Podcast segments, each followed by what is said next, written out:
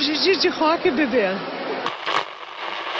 O puro rock and roll!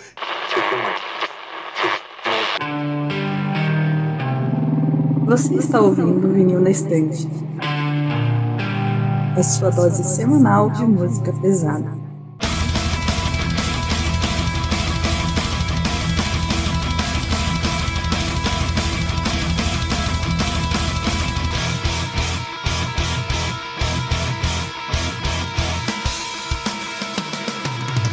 Oi, eu sou a Kati. Eu sou a Carol. Eu sou o Lucas. Eu sou o Paulo. Eu sou o Peralta. Eu sou o El. E eu sou o Sandro e voltamos com mais um episódio do Vindo Estante Podcast. Hoje é dia de rock, bebê. Estamos aqui para nossa terceira edição do especial é, Álbuns das Nossas Vidas, onde cada um dos membros aqui da equipe seleciona um álbum com antecedência e obriga todos os amiguinhos a ouvir. E estamos aqui hoje então para julgar o gosto e falar mal de álbuns que são muito especiais para nós, então é isso, vamos lá. Só que com o adendo, né, que essa edição só álbuns de rock. E é isso, vamos lá, né, hoje é dia de rock, é só a caveirinha do, do Eu Quero é Rock aqui. Fizemos três outras, duas outras versões desse tipo de episódio, ficaram muito boas, se quiser checar vai estar aqui no link da descrição. E é isso, vamos lá, episódio divertido de gravar, xingamentos rolarão e hoje vai ser um dia de cheio, cheio de opiniões. Rock, porra. Então, galera, como a gente sempre pede, é só chegar lá nas nossas redes sociais, arroba Podcast, deixar teu like, teu comentário a respeito do episódio. Também o nosso site, é vnepodcast.com. Lá a gente vai, uh, vai ter a compilação de todos os nossos conteúdos, por lá tu pode acessar os nossos episódios. Uh, os vídeos do YouTube, também reviews pelo site e tudo que tiver relacionado ao metal e o VNE Verso vai estar tá lá, ok? E também é muito importante que tu chegue lá no Spotify, dê cinco estrelas ou quatro, pelo menos, que vai nos ajudar bastante e assinar o sininho para chegar as notificações, tá? Isso aí, bora pro episódio.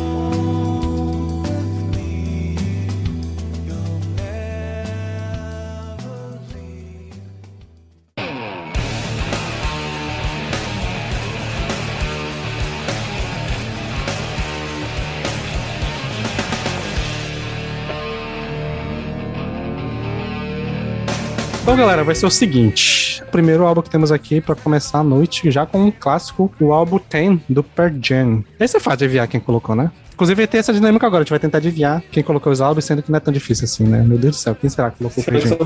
Quem será que colocou esse, hein? Quem será? Peralta. Peralta. Peralta. Peraltinha, né? Peralta já parece o Ed Vedder, cara. O, o menor dos Peraltas. Definitivamente. Definitivamente. Ó, hoje eu vim até a caráter aqui, ó. Flanelinha xadrez. Sim. E isso aí, gente. Uh, quem ouviu o episódio de acústico lembra que teve um comentário sobre o que foi muito constrangedor, assim. O pessoal foi o episódio que eu cheguei no meio do caminho e tal. Mas, assim, uh, e principalmente esse álbum, que é o álbum mais clássico da banda, e muita gente gosta só desse álbum da discografia da banda. Não é o meu caso, mas a maioria do pessoal curte muito esse álbum e deixa o resto meio de lado, assim. Só que esse disco tem, uma, tem um valor muito sentimental, assim, pra mim, uma parada uh, pessoal que eu tenho, assim, uh, uma relação que eu tinha com um amigo muito próximo que faleceu e ele era muito fã de Pearl e tal, então foi um álbum que foi muito marcante durante a minha adolescência, assim, e de tempos em tempos é um disco que eu retorno pela carga emocional que eu carrego junto com ele, assim, seja para momentos ruins, seja para momentos bons, porque de certa forma é um disco que ele carrega muito uma energia, entre aspas, juvenil, assim, sabe? Eu acho que é algo, por ser um, um álbum de estreia e tudo mais, e, pô, com certeza é um dos melhores discos de estreia da, da história do rock. Sei lá, do pique Appetite for Destruction do Guns N' Roses, por exemplo, assim.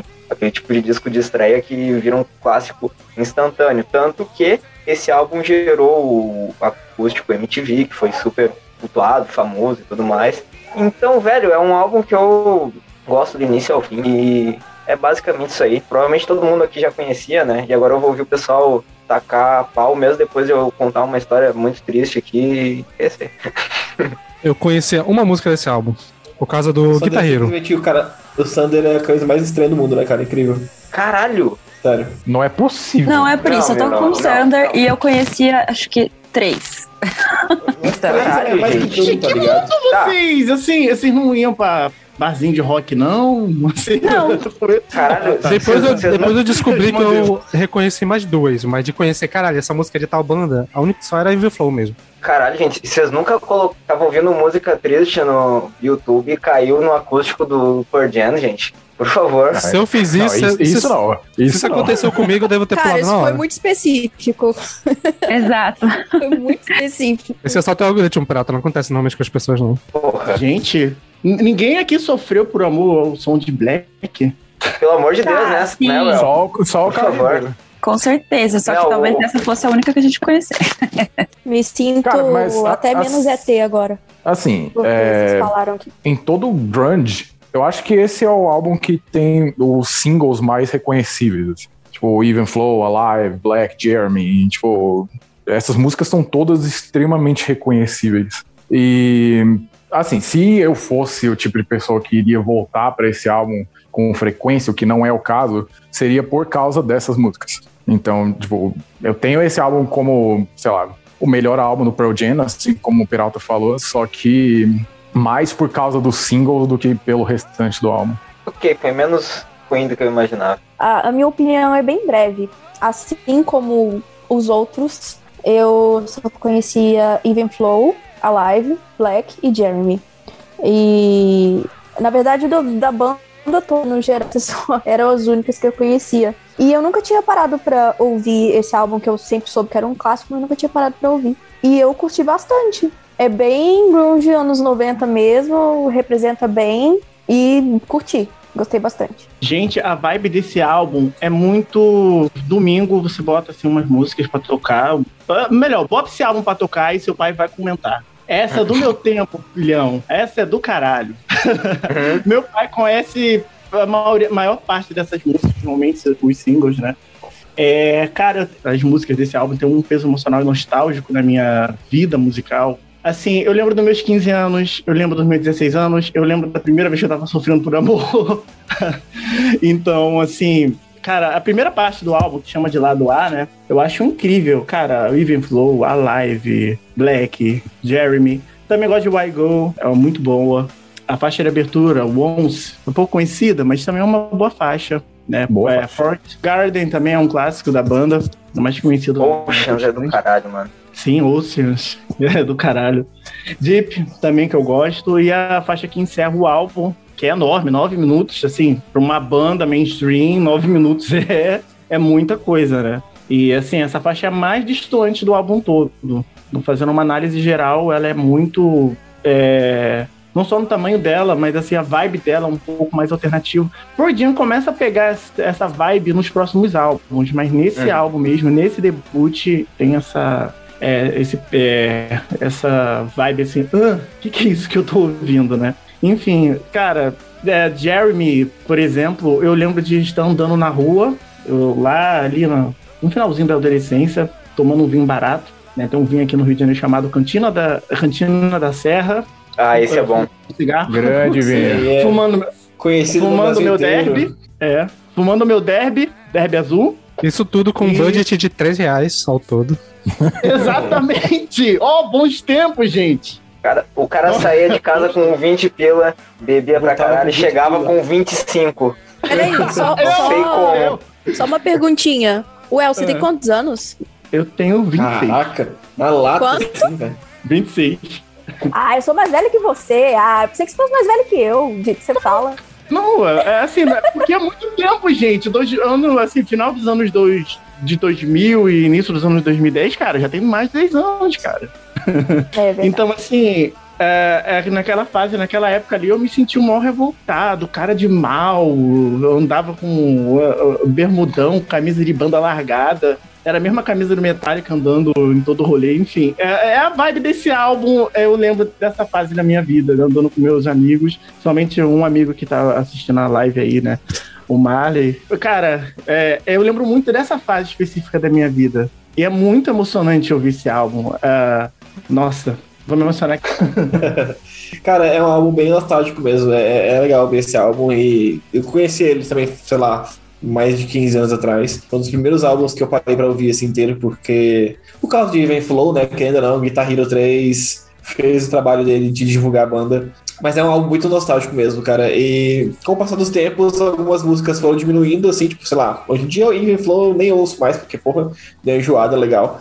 Mas algumas outras músicas dessa, desse álbum crescem, cresceram demais também. Tipo, e, que nem vocês falaram, Oceans é minha preferida do álbum hoje em dia. Nossa, hoje em dia, sim. a Oceans é minha preferida do álbum, de longe, assim.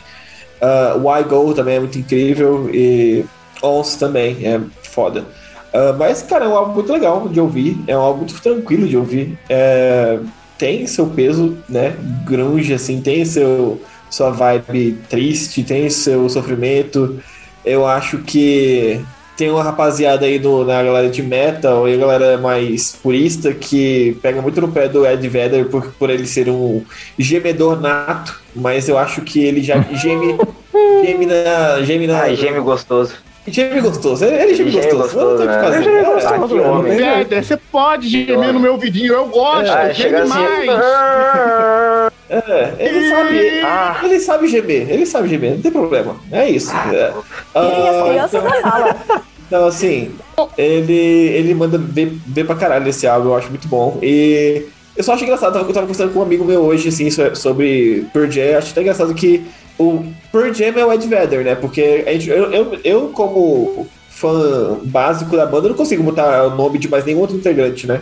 E é muito louco isso. É, realmente é o Ed Vedder, Pearl Jam é isso. Mas, assim, nenhum problema. Porque eu acho que nesse álbum aqui tá perfeito. Ó, lá na Twitch, o Marley lembrou, né, que é a banda favorita do Caio Ribeiro, né? Puta Só que não é desse pariu. álbum, pô. Não foi dessa vez que eu conheci essa música aí. Puta a que música. pariu. Cara, ô meu. Peralta Adoro esse fica aqui quietinho depois de... Cara, pior que eu, não, eu, nem, eu nem consigo fazer essa piada com Last Kiss, porque, porra, essa música tem um peso fudido, Pô. assim. Essa música é tão bonita, é tão legalzinha de ouvir. Aí o E letra é Ribeiro triste. simplesmente deixa ela inescutável, né? Pra Cara, todo, todo o Brasil. Cauê Ribeiro. Quem Não, é Caio? Ribeiro. Caio Ribeiro, que isso? Cara, é que um eu- comentarista de futebol aí que ele simplesmente falou que gosta muito de transar ouvindo Last Kiss do Pearl Jam. Ah, Ou seja, tá. gente, Caralho, mais pode ouvir, tá ligado? Cara, mais pode ouvir essa música. É simplesmente isso, não tem faz. cara, imagina, imagina a cena Caio Ribeiro transando ouvindo o eu gemido do Ed Vedder, cara. Pensa É, nisso, é, velho. ima- Imagina a cena. Imagina a cena. Eu não quero. Vai cho- e, e- e ele, ele chorando aqui, assim. Isso de meia, né? O tempo todo. óbvio. óbvio. Cara, mas porra, esse Ed Vedder é brabo mesmo, Eu cara. estou, eu, eu- eu estou fisicamente enojado com esse podcast agora, velho. Eu tenho que respirar um pouco. O cara entra aqui. Deixa eu amigo, voltar pro gancho aqui, ó. É, pra vocês terem uma ideia sobre como o Pearl Jam é o Ed Vedder, eu não entendia. Pra mim eram coisas separadas. Tinha o Ed Vedder na sua carreira solo e tinha o Pearl Jam. E aí eu escutava as coisas e pensava, nossa, eu acho que na verdade, não sei.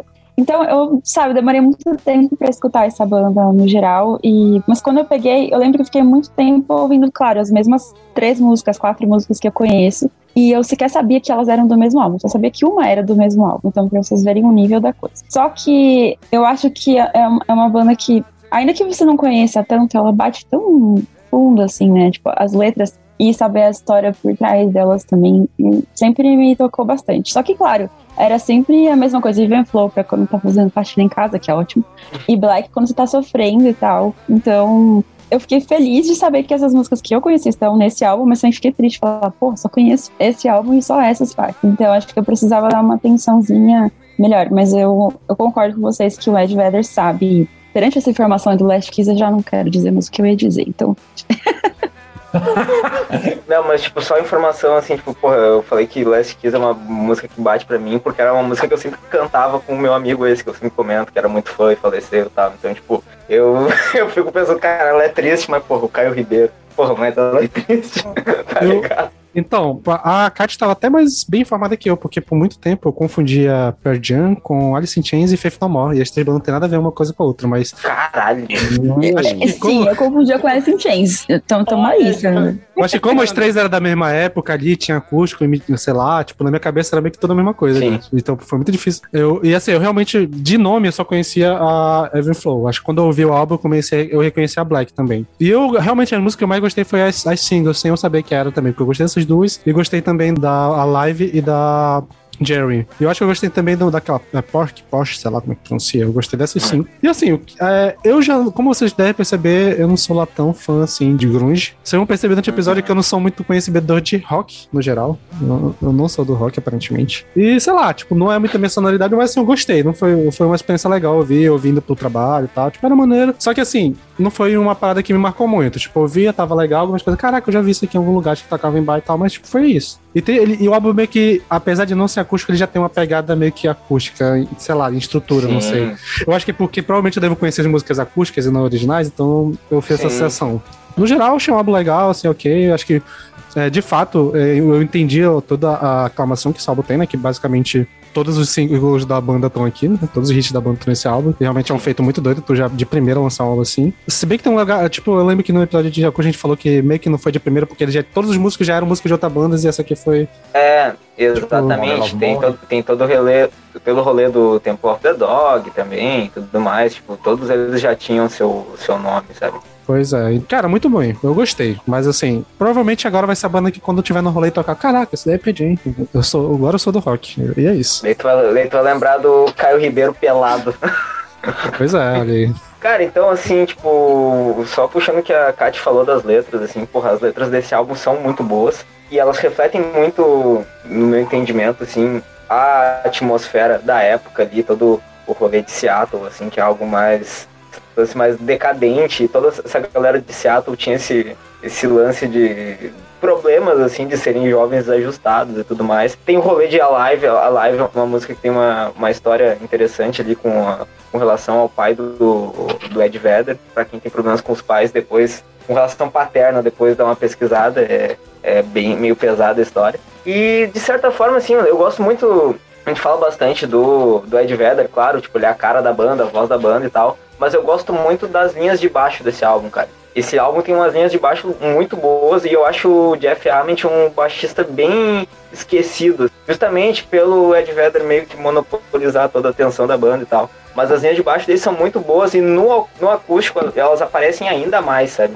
Então É, assim, falar isso, porra, no acústico é muito destacado, velho. Sim, porra, o baixo no acústico é animal, velho, é animal. As guitarras funcionam bem também, é um arrozinho com feijão, mas é um arrozinho com feijão bem feito, gostosinho. E dito isso, cara, assim, sobre as faixas do álbum, é basicamente o que vocês falaram mesmo. ah, é inegável que os maiores clássicos da banda estão aqui. Só que, como o Lucas falou ali, conforme ah, tu vai ouvindo mais vezes e ao longo do tempo, tu começa a sacar que esse álbum, ele, claro, ele foi muito impulsionado pelos singles, todo clipes MTV e os caralho, só que ele é muito consistente. Acho que é por isso que ele é um, um dos grandes pilares do movimento grunge, assim, de repente junto com o Nevermind, sabe? São os dois grandes pilares e o, o Dirt do, do Alice in Chains, talvez é o top 3, assim. Então é isso aí, cara, é um classicão e tá sempre nos meus ouvidos e por todos esses motivos, assim, é um dos álbuns da minha vida. Vocês falaram das letras das músicas, inclusive é, o Peralto falou da, da letra de Alive. Eu sempre lembro da letra de Jeremy, né? Que é uma história real, que é inspirado num garoto que se suicidou na frente dos amigos na escola. É, nossa, eu acho a história por trás dessa música muito pesada. O clipe tem uma essência muito pesada. É, eu, assim, teve, teve algumas vezes que eu já ouvi essa música e me emocionei, cheguei a chorar, enfim, não tava passando uma, uma barra bem pesada na minha vida. E a letra dessa música me ajudou, sabe, de certa forma, a superar é, os meus demônios.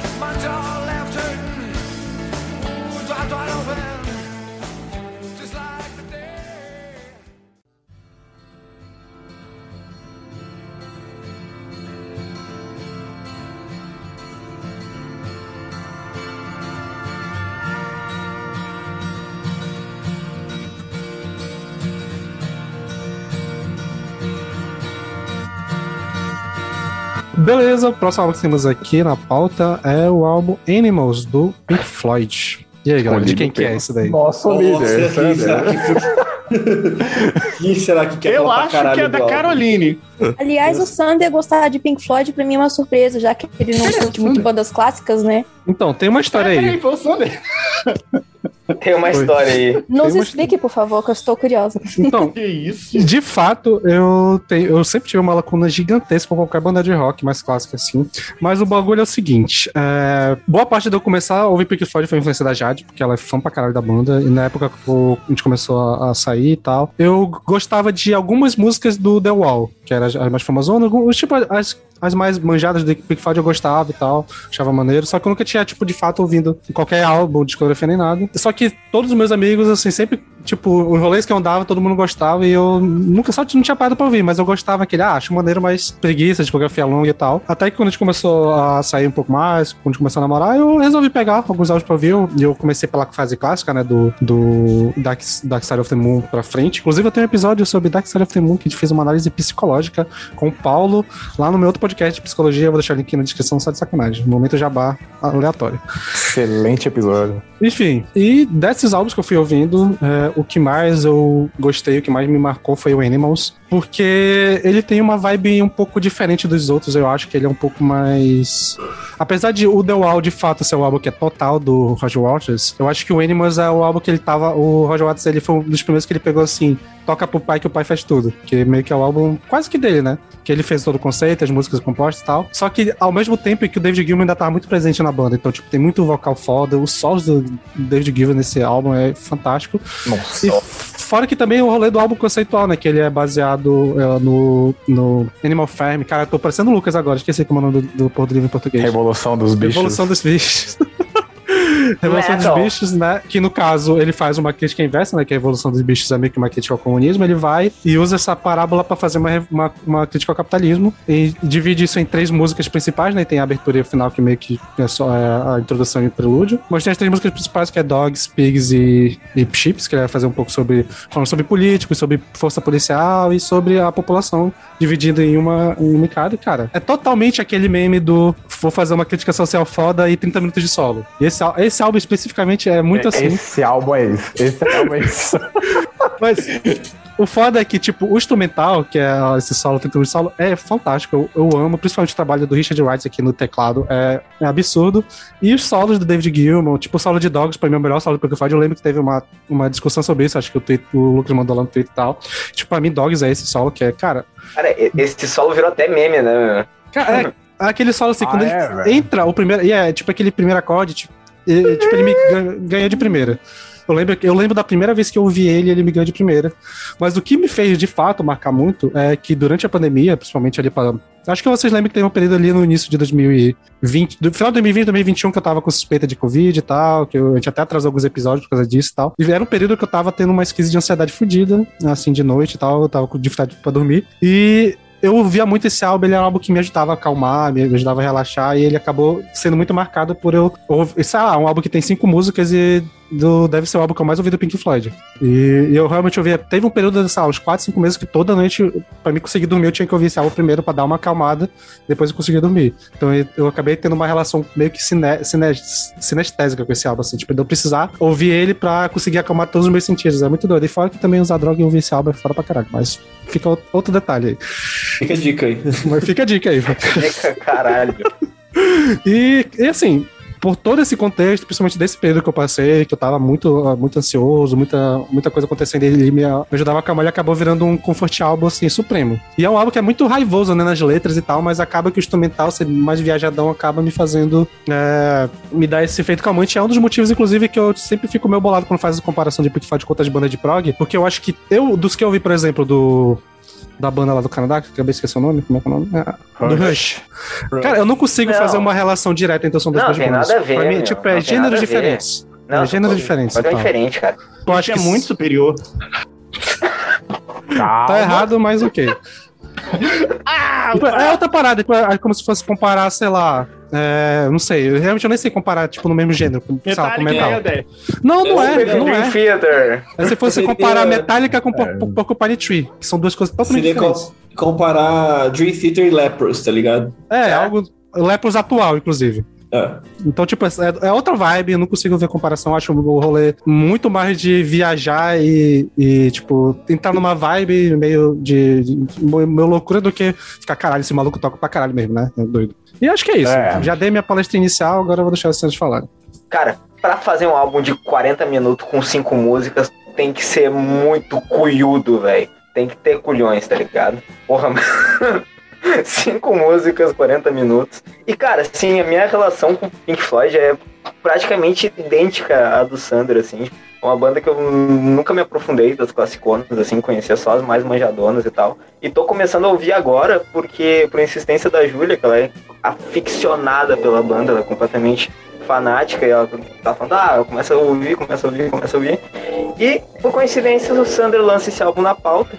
E eu fui ouvir, cara, e, e, assim, de fato, tudo isso que o Sander falou, assim, o conceito é muito incrível, o instrumental é muito incrível. E de certa forma, assim, uh, Pink Floyd foi uma banda que por muito tempo eu, não me aprofundei tanto, porque sempre que eu parava pra ouvir, não sei, me dava uma sensação meio, às vezes meio ruim, assim, meio uh, melancólica, mas aquela melancolia meio, sei lá, uh, aquela melancolia super cine, sabe? Vinheta do Super Cine, sabe? Aquela sensação meio solitária, melancólica.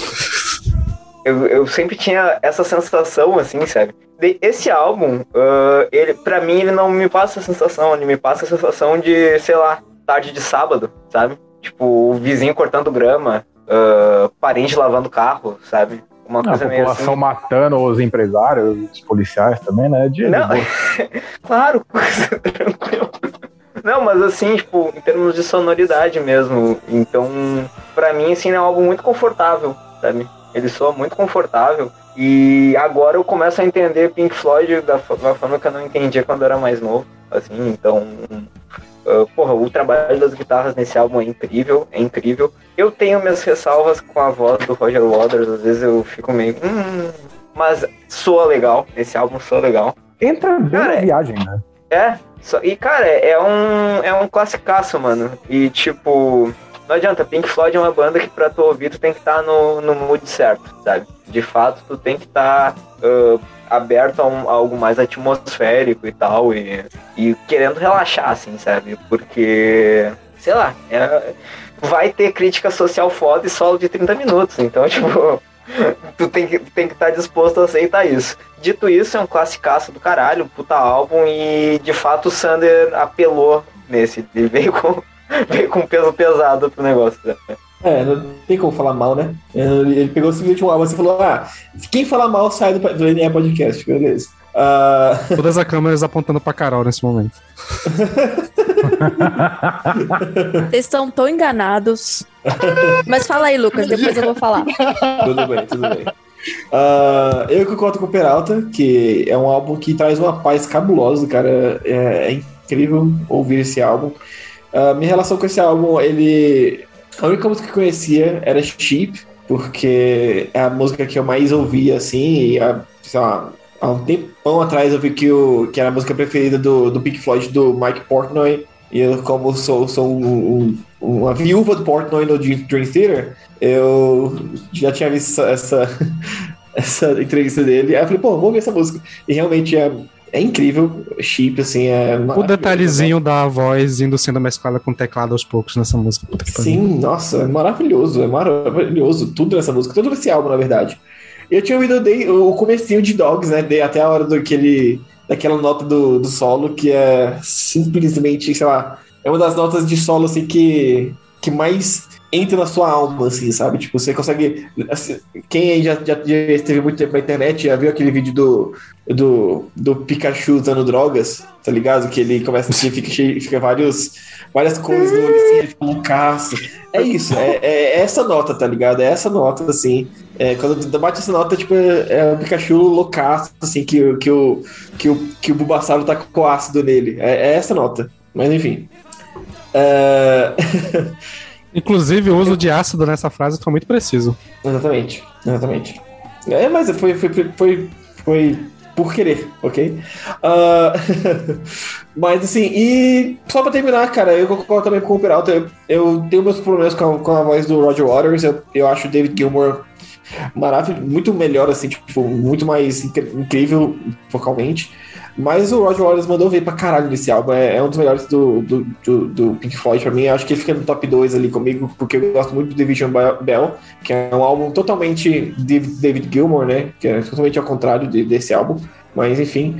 E eu concordo também com o Sander que Dogs é um dos melhores solos, mas não é o melhor pra mim. E teve treta no Twitter esses dias, porque eu falei que ah, essa timeline tá muito parada, vou, vou instigar uma treta. E eu falei, né, que, que o solo do.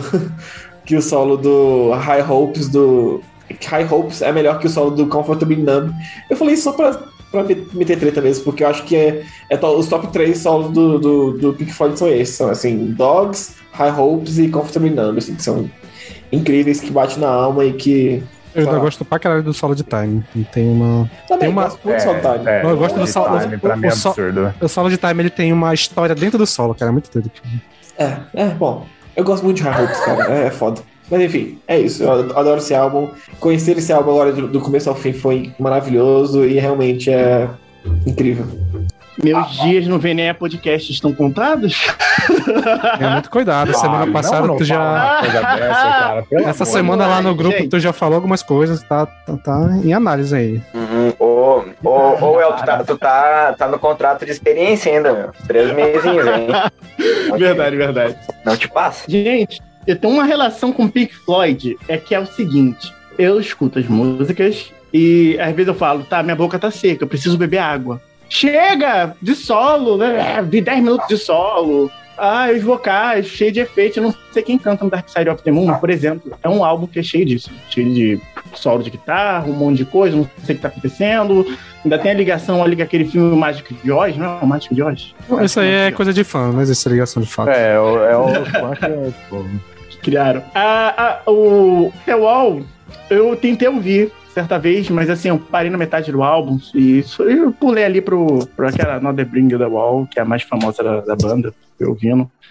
Enfim, eu, eu só volto pra esse álbum pra ver essa, essa música. Enfim, eu fui ouvir esse álbum e falei assim, poxa, Pink Floyd, vai que agora engata Pink Floyd. Cara, eu gostei da- da- do início do álbum, pô, legal, show. Dogs, 17 minutos. Já me fiquei com medo. Aí depois de um certo tempo da música, veio um zumbido. Não sei se é um solo de guitarra, não sei. Parece uma abelha zumbindo no meu ouvido. Que eu fiquei, caraca, acaba essa música. Parecia que era uma eternidade pra acabar. Eu não gostei muito, não. Essa música, sinceramente, é o que me incomoda nesse álbum. Pigs agora, Usa, quando muda, pra, muda- quando muda pra Pigs, eu acho essa música genial. Eu gostei bastante. É, eu gosto da pegada mais prog. É, é gostosinho de ouvir. Chip, é, eu acho que é a é, foi a música do álbum que eu mais gostei. É, eu gostei bastante dos vocais. O Roger Waters canta pra caralho. Nossa, cara, que, que voz. Eu não sei qual o problema que vocês têm com ele, mas eu gosto dos vocais dele. Enfim, é um álbum que o único problema dele é Dogs. De resto, assim, ele é bem legal. Eu acho que foi o álbum do Pink Floyd. É o problema é a melhor música. Como assim, meu? pô, se o problema É, do álbum é Dogs, aí o álbum é 10, não tem jeito. Não, o álbum pra mim é nota 7, por aí. Mas, assim, o Dogs não é muito bom, não. Estraga. É uma música de 17 minutos que, ah, enfim, eu fiquei com a boca seca. No final tive que beber um copo d'água. Well, fã de grindcore aí de novo. Mais um. Pior que sou vamos lá. mesmo. Sou fã de grid Tá vendo? Olha aí. a gente zoou a Gabi, mas a Gabi não é, no caso, eu acho, né? Mas vamos lá. É, eu tenho um problema com Pink Floyd, porque assim, eu sei que eu conheço as músicas, algumas eu ainda sei quais são, só que pra mim elas não são muito diferenciáveis. E por quê? Porque eu lembro de ouvir desde pequena com meu tio, que sempre foi muito fã. Então eu sempre escutava as músicas assim, praticamente em looping, e os álbuns, ele chegou a ter vinil e tal. Dark Side of the Moon, por exemplo, ele tinha, ele me emprestou e eu perdi. É, e aí, é, eu acho que eu não consigo diferenciar direito. Então, eu gosto, traz essa vibe de não só de domingo, mas das festas que a minha família faz fogueira, assim, sabe? Que quando tá frio, eu acabo tendo essa memória afetiva com o Pink. Mas não consigo diferenciar. Também não acho ruim, e gosto dos, dos vocais. É, gosto de como as guitarras acabam, às vezes, encontrando o vocal saindo, ou você não percebe muito bem essas definições, mas eu não consigo diferenciar. O mesmo aconteceu com esse álbum. Eu escutei, gostei do que eu ouvi, mas se você perguntar Qualquer coisa eu não vou lembrar, porque eu acho que acabo juntando num blocão assim na cabeça. Não é ruim. É só uma audição que é, acho que é tão fluida pra mim que eu não consigo colocar ponti, pontozinhos assim de, de identificação. Mas é gostoso. Ô, Kat, mas eu acho que isso até, ah, como tu falou, eu acho que é o álbum do, do álbum mesmo, né? Tipo, essa fluidez, porque ele é todo cheio de transições, assim, sabe? Então, Sim, ele, ele Eu falo- poderia ser uma música de 40 minutos, sabe? sim. Como tem que já fizeram, né?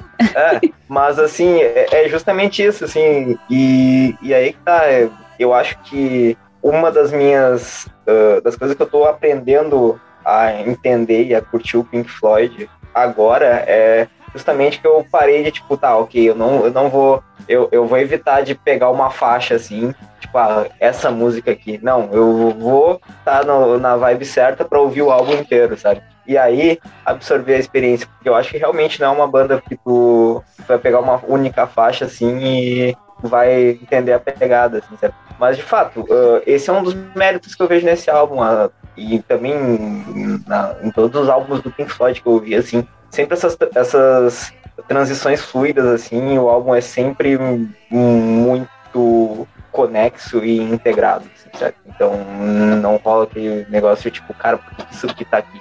Não, mesmo que seja maluco e às vezes uh, tu fique com a cabeça perdida, faz sentido dentro da mensagem que tá sendo passada. Isso eu acho genial, sabe? Bom, como aparentemente é uma piada aqui neste podcast, todo mundo sabe que eu não sou lá muito fã de Pink Floyd, mas deixa eu me explicar agora, porque agora eu tenho meu espaço para me explicar sobre o assunto. É, é uma banda que os meus pais ouvem desde que eu era criança e eles curtiam muito aquele ao vivo, eu acho que é o Pulse, o nome, que tem a capa assim mó, mó bonita. Só que é uma banda que não me toca. Não não bate, sabe? É, e como eu já falei também, é, eu sou muito fã de, de rock progressivo e de metal progressivo. E eu acho que tem bandas da mesma época e do mesmo estilo do Pink Floyd que deveriam ser tão reconhecidas quanto, como King Crimson. Eu acho tão genial quanto. É, mas enfim, o que, que eu acho de, Pink Floyd e desse álbum? É, é aquela história, eu não sou fã, mas também não acho uma merda se tiver tocando onde eu tô, eu não vou me sentir incomodada ou reclamar. Então é, é mais ou menos essa a minha relação com a banda. Não, não consegue me tocar como as outras band- bandas de rock progressivo, porém eu sei que é uma banda sensacional. Eu até gostaria de, de tentar ser fã tal, mas não rola. Eu acho que nessa altura da vida não vai rolar. Porém, sobre, sobre esse álbum, é aquela mesma coisa que a Kat disse. É, eu acho que é intencional, né? Aquele fio e aquela fluidez de não ter. As músicas não terem propriamente um fim e, e o início parece tudo uma coisa só. Porém, isso é legal. Eu gosto disso em álbum, principalmente se ele for conceitual. E a música que eu mais gostei desse foi Chip. Também gostei muito da música que virou meme, que eu esqueci o nome. E que eu já conhecia justamente porque virou meme, o, o, o solo. E é isso, foi tranquilinho de ouvir. Não é ruim, porém não me toca e eu acho que existem, existiram melhores. Ah, tá. Cara, assim, todo mundo já falou o tudo que dava pra falar desse álbum, basicamente, né? Tipo, é, eu acho fantástico que nesse álbum, tipo, é, pelo que eu li sobre, era um período que a banda disse que não tava se sentindo muito criativa, o que é, para mim é bizarro, porque esse álbum é, é fantástico, ele passa por muito. É, é um álbum que, como o Sander tinha falado, quem manda mais nele é o Roger Waters, e é o primeiro ponto assim que marca a tensão que iria desmanchar a formação clássica do, do Pink Floyd. É, a participação do David Gilmour na composição do álbum é justamente Teen Dogs, que é, tipo, discordando de alguns errados aqui da live, a melhor faixa do álbum.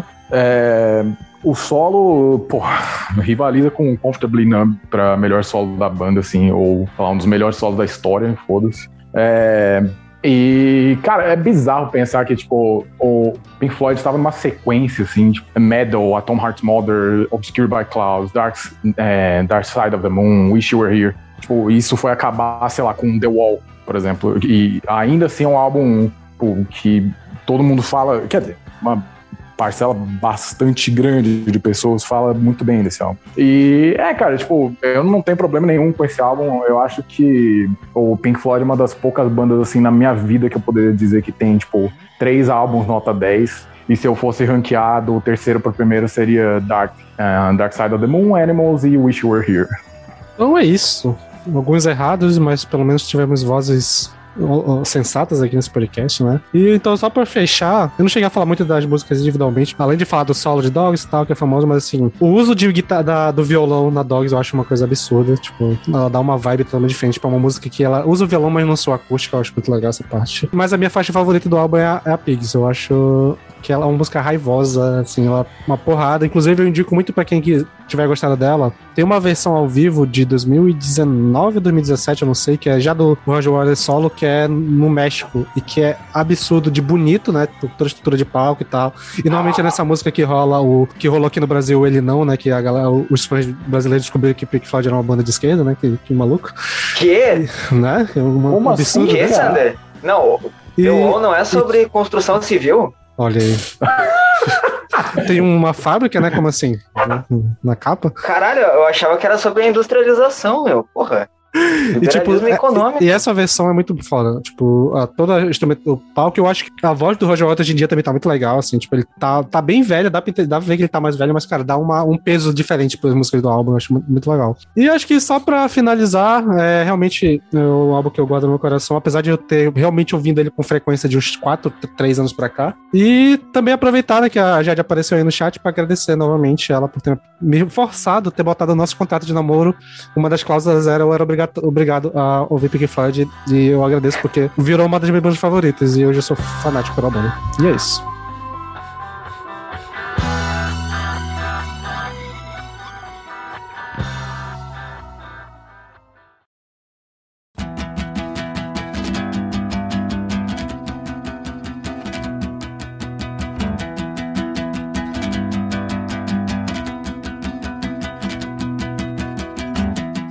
Vamos continuando aqui, o próximo álbum da nossa lista é o álbum Mads do Placebo.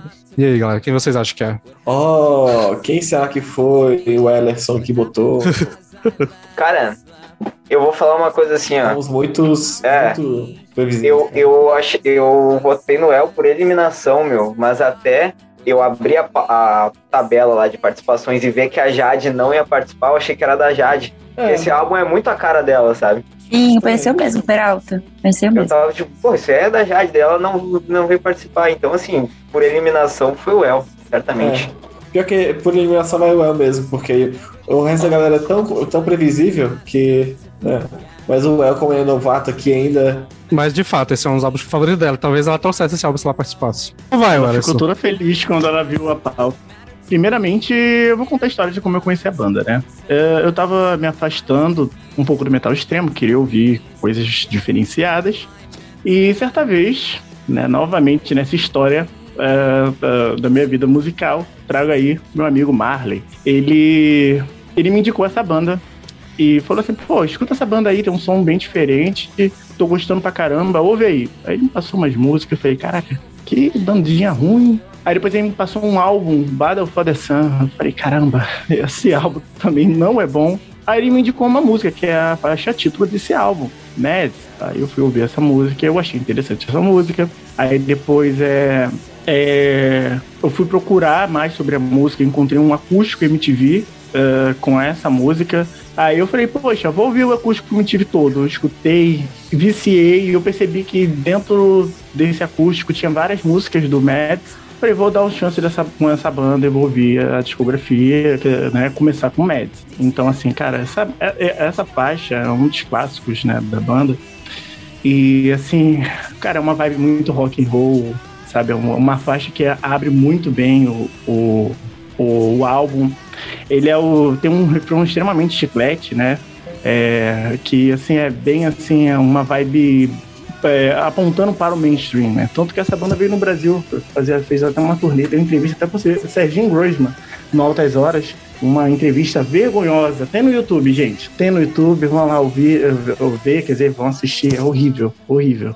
Piores perguntas possíveis foram feitas nessa entrevista. Depois dessa vibe meio rock, na faixa infrared, ele traz um, umas batidas um pouco mais eletrônicas aí, deixando quem é mais purista, né, um pouco com raiva virar a cara, mas poxa, tem um baixão sinistro nessa música que, enfim, entrega muito bem a vibe do álbum do Mads. Uh, outra que tem a drag, que tem um, nossa, uma música que tem um, um peso, né, uma música bem assim, é, é é, é, pelo menos para mim, me causa sensações, né? Ponta dos vocais, né? O vocal do Brian Molko tá incrível nessa música. Também tem a música Space Monkey, que é uma das melhores da banda, também presente nesse álbum, uma sequência incrível. Follow the Cops Back Home, outro clássico da banda. Post Blue, que é uma música extremamente melancólica, apesar da sonoridade parecer uma música feliz, mas assim, a letra é pesada, né? Tem, também tem um riff muito legal dessa música, né? Nossa, cara, esse, esse, esse riff morou na minha cabeça durante semanas quando eu conheci é, é, essa música. Because I Want You também, que é um clássico da banda, porra, rápido, foi o primeiro single né, do, do, desse álbum. Cara, é rápido, é. Mas assim, é, é uma vibe mais rock mesmo, né? Saiu um pouco do, do, do alternativo. Blind, nossa, que também é, apresenta os vocais maravilhosos do Brian Molko. Ele é meu vocalista favorito fora do metal. Não tem um outro cara que consegue superar, é, consegue cantar tão bem quanto ele, assim, fora do, né, do metal. Tem outros dentro do metal que eu, que eu, prefiro, mas assim, enfim, ele é um cara bastante versátil. Enfim, eu vou, acho que eu vou, eu vou encurtar aqui, pular já para as faixas finais do, do álbum é, que é o Song to Say Goodbye, teve um cover do Arakiri for the Sky. É um do caralho. Incrível, de um eu álbum Eu amo esse cover. Cara? Sim. eu vou estar tá aqui então a, pra defender A Jade vai ficar pistola. Não, eu também. Eu, eu, depois que eu ouvi a música, fui ouvir o cover de novo e achei bem zoado, mas é isso. Não, o cover é do caralho, mano. Eu acho que eu, se o Paulo tiver, Nossa. ele concorda comigo também. Então é isso. Mas o Paulo que se foda, meu.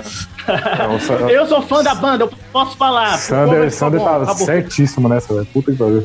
Cara, o cover é maravilhoso, mano. Maravilhoso. Cara, inclusive essa música, por ela estar ali no finalzinho do álbum, eu chamo da. Assim, é, pra, que, pra gente que é do metal, conhece bandas de metal melódico, metal sinfônico, essa seria a faixa épica, né? Uma excelente faixa pra encerrar o álbum. Uma faixa grandiosa, né? Sim, grandiosa, grandiosa. É, o álbum também apresenta umas três faixas bônus, que não, assim, não tá lá no álbum, mas também são muito boas. Tem um cover da Kate Bush, Running One Per Hit. E, cara, é incrível esse cover também. Também tá pre presente ali na, no, numa coletânea dele chamado Covers, de 2003, né? Enfim, cara, é um álbum totalmente redondo, não é cansativo. Eu gosto de todas as faixas. É, algumas faixas demorei para gostar com o tempo, mas assim, de certa forma, é um tipo de álbum que eu chamo que não é escola, mas desce redondo.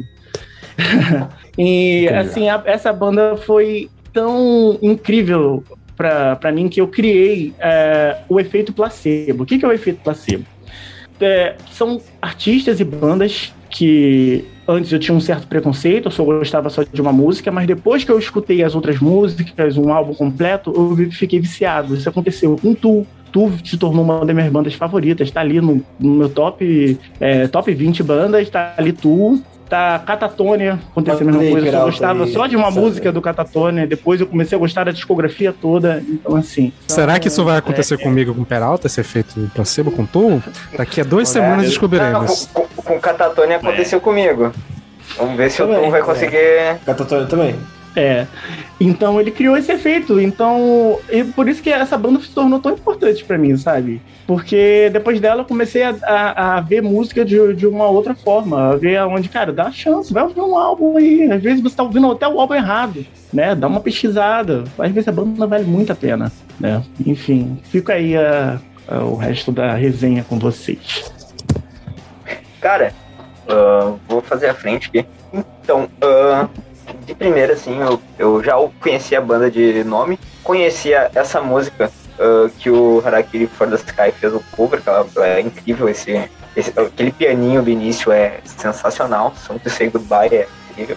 Mas enfim, uh, a minha primeira impressão foi primeiro assim, que gênero é isso, sabe? Porque, cara, tem elemento aqui de gótico, um pouquinho de post-punk, tem elemento de indie rock, tem elemento de rock alternativo ali, dos anos 90 e tal. Então, assim, eu, achei, eu acho que essa mistura, assim, ela, ele é um, um, disco que ele tem muito cara de meados de anos 2000, assim, sabe? Ele tem essa cara. E toda a atmosfera dele uh, aponta para isso. Dito isso, eu vou. Eu gostei bastante do álbum, achei as faixas bem interessantes, assim, não tem uma faixa longa que distou e, e todas têm instrumental bem interessante. Só que eu vou decepcionar um pouco o El e vou dizer que eu não gosto tanto desse vocal. Eu não gosto muito do vocal, não é o tipo de vocal que eu curto, assim, não. Ah, sei lá, não, não é algo que me pega esse vocal tão anasalado, assim, e, e puxado um pouco do rock alternativo anos 90, assim, não é tanto a minha praia. Mas tem faixas incríveis, como a Song to Say Goodbye. Uma que tu não comentou, eu acho muito foda, é a Pierrot the Clown. Acho muito foda acho muito foda. Ela tem. Ela, ela é meio soturna, assim, meio arrastadona, acho ela muito interessante. E, cara, foi um álbum que me surpreendeu, assim, eu não, eu não esperava gostar tanto dele, assim, porque eu de fato não conhecia a banda e soou muito bem pra mim, gostei. Cara, é, a, eu... a, a, banda já tinha falado que as influências dela, né, por exemplo, Depeche Mode, sabe? Uhum. É, o álbum covers dele por exemplo, analisa bastante as influências. As Smashing Pumpkins, né? Então, assim, até, cara, tem uma faixa, a faixa Follow the Cop. É, Follow the Cop back home. Isso, isso. Tá fugindo da memória aqui, gente, desculpa. Tem uma vibe shoegaze, cara. Eu lembro de, de um, sabe, das bandas ali do final dos anos 80 e início dos anos 90, sabe? Então, assim, eu, eu, entendo essa experiência que você teve musical. É realmente, tem várias influências, várias coisas. Esse álbum tem vários momentos. Vai, Lucas, pode falar, desculpa atrapalhar. Não, que isso, que isso. Uh, uh, cara, eu não fazia a menor ideia do que era essa banda. Eu já ouvi falar, já, já tinha ouvido falar assim e tal, mas para você ter noção, eu achava que era uma banda brasileira. Então, assim, Caraca. eu não a menor ideia, sério, menor ideia. nunca tinha ouvido nada deles. É, eu, eu, acho que eu confundi com Plebe Rude. Eu, eu não sei, velho. Eu Caralho! Eu... É sério. É eu jurava que era banda brasileira, assim. Eu falava, ah, eu gosto de placebo. Eu falava, tipo, pá, massa, da hora. Eu tô até, eu tô até mais, mais tranquilo de ter falado que eu confundia Pearl Jam com Alice in Chains. Pelo menos eu tava ali no mesmo rolê. Não, mas é que eu sei estranho pra caralho, né? Mas é porque eu realmente não fazia ideia. Ideia, ideia de, do que, que era essa banda.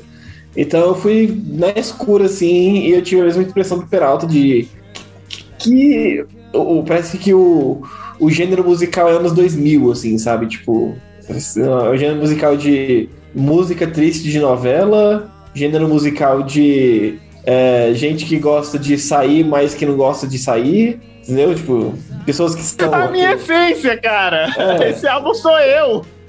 É, é, isso, sabe? Tipo assim. Uh, aí eu fui ouvindo o álbum e foi eu sozinho, foi maneiro. E, e entre essas várias influências e entre vários gêneros musicais dos anos 2000 que tem no álbum, eu gostei bastante de, de, alguns, de algumas músicas, assim, tipo, as que vocês já falaram, Follow the, Co the Cops Back Home, Post Blue, Blind, no começo eu fiquei tipo, ih, não vou gostar não, mas no final eu já gostei pra caralho. Uh, Pierrot the Clown, eu gostei bastante do álbum, foi um álbum bem tranquilo de ouvir, assim tem uma melancolia no álbum que é bem anos 2000 também, mas sim, gostei, eu gostei. E como né, eu gosto de uma melancoliazinha assim, me, me deixa bem. Então, é, foi um álbum muito tranquilo de ouvir, muito, muito de boa. Muito divertido, né, Lucas? Muito eu divertido. Ele chega a aquela melancolia moleque, aquela Triste melancolia mais divertido, divertida. Né, é, que o pessoal nos anos 2000 era triste de um jeito diferente, né, Lucas? Exatamente, é, a, a, tristeza, a tristeza dos anos 2000 era uma tristeza totalmente Cara, diferente diferente é. agora, né, cara? Por exemplo, a, a, minha tristeza ali, como vocês podem ver, é a tristeza anos 90 do Por Jam, tá ligado? São tristezas diferentes. Mas, é... enfim, é muito tranquilo, tranquilo de ouvir, eu gostei bastante e, dado a oportunidade, vou conhecer mais a banda, porque me deixou curioso. É, Eles, eles têm uma música, eles tocaram junto com David Bowie. Nossa, cara, que é incrível. Incrível, incrível, incrível. E a música é extremamente melancólica com, a- com o David Bowie cantando junto, né? Tem a versão só a banda e tem a versão com o David Bowie. E, enfim, eu indico aí pra quem quiser conhecer o, o álbum With of You Nothing, também que é incrível, tem uns clássicos da banda. É, pegando o gancho do Lucas, porque eu concordo com várias coisas que ele falou em relação à melancolia e tal. E uma das minhas faixas preferidas foi Pierrot the Clown também. E era uma banda que eu já tinha ouvido muitos, muitos, muitos anos atrás, por causa da MTV, na verdade. Porque eles estavam sempre lá, clipes e tal. Só que eu nunca fui atrás pra, pra poder ouvir mais, sabe? Pra mim era só aquela banda lá dos anos 2000 que aparecia bastante na MTV. E eu curti, curti bastante, curti a, a, a vibe do, do álbum. E eu já tinha ouvido falar muito bem da banda também. E eu também vou procurar mais pra ouvir. Também fiquei curiosa, que nem o Lucas. É, para começo de conversa, eu achava que Placebo não era uma banda brasileira, mas eu confundia muito essa capa em específico com os álbuns do cancelado Marilyn Manson. Então eu bati o olho e falava, Nossa, sim. não. Então, até eu conhecer o Marilyn Manson e descobrir que são coisas diferentes, nada a ver, eu sempre ignorei e falei, ah, não, deixa pra lá. Era questão de capa mesmo, juro, não de som. Mas foi a última banda que eu ouvi pra pauta de hoje e eu falei, cara, por que eu demorei? Por que eu fui, fui ouvir isso aqui por último? Tem tanta coisa pior. E, sério, eu gostei muito da vibe que eles têm, só que eu gostei, tipo, da primeira parte da meiuca, mas o fim já deu uma cansada, assim. Pode ser que eu tivesse cansada, não sei. Só que a primeira parte, a- a- o refrão da música, que é título, ficou, tipo, na minha cabeça até eu entrar aqui na gravação e, tipo, fica, gruda demais, assim. E, assim, ape- apesar de eu gostar de vocais meio, assim, disfônicos, não sei se a palavra existe, mas meio, assim, tortos, porque eu sou fã de black metal, eu não gostei muito desses. Eu fiquei meio perdida, assim, às vezes eu achava que ele tava forçando, gritando, e não sei, eu falava, amigo, você tá sofrendo? Então, foi um, um negócio, assim, que deu uma doída. Mas o som em si é muito legal. Eu acho que eu vou procurar outras coisas. E agora que eu sei que não é o Marilyn Manson, eu vou dar uma chance. Mas, Kat, ele tá sofrendo, entendeu? Então, nossa, mas poxa, tem que sofrer meio ruim, assim. Ai, eu gosto dessa sofrer. Então, é, beleza, vou lá então. É, dessas bandas da pauta, eu acho que, exceto a minha, era uma banda que eu já tinha alguma familiaridade, porque, de fato, como foi comentado lá, a Jade também ama essa banda. E eu já ouvi ela ouvindo essa banda algumas vezes e sempre tipo, ficava perguntando: ah, pô, gostei com essa banda aí. Inclusive, mais de uma vez, e, porque a minha memória é muito ruim, né? Então, tipo, demorou um pouco pra me associar, de fato, ao som, à banda, até entender, caraca, isso aqui é placebo de fato. E eu sempre gostei do vocal. O vocal foi uma coisa que me pegou de primeira. A vibezinha mais meio melancólica e o vocal foi duas coisas que me chamaram de primeira. E eu lembro que esse ano ainda, eu já tinha falado pra ela assim: ah, acho que esse ano eu vou começar a ouvir mais umas coisas de. Assim, tipo placebo e tal. E meio que um pouco depois casou do El colocar na pauta. Eu, Pô, perfeito, vai ser agora. E eu amei. É, foi o meu favorito dos que eu peguei pra, pra ouvir, né? Que eu não conhecia, que eu não tinha ouvido de fato. Tanto a vibe da banda, é, a, a melancolia, a voz do, do maluco, eu gostei pra caralho. Eu fui procurar um pouco da história também. Eu gostei que tem também o rolê do, da representatividade, né? Do, do vocalista, que ele é bissexual e tal. Então, tipo, tem esse rolê também que é legal. E uma coisa que eu gostei também, que teve uma experiência meio parecida com a do Pink Floyd, foi que eu ouvi muito esse álbum essas últimas semanas indo pro trabalho. E a duração do álbum ele é quase mais ou menos a duração que é o caminho que eu levo. Se eu tiver sorte, não tiver muito agarrafamento, eu le- levo 50 minutos mais ou menos pra chegar no trabalho. E, tipo, era muito legal porque Manaus, o único momento que é minimamente não quente é de manhã. Que é, é esse horário que eu saio, é 6, 6 da manhã, e daí é meio frio. Então, tipo, indo no ônibus, no frio, num clima assim, meio caralho, eu tenho que trabalhar, meio, meio, meio assim, melancólico, mas a música batendo assim, combinando. O lugar onde eu vou trabalhar, ele para, tipo.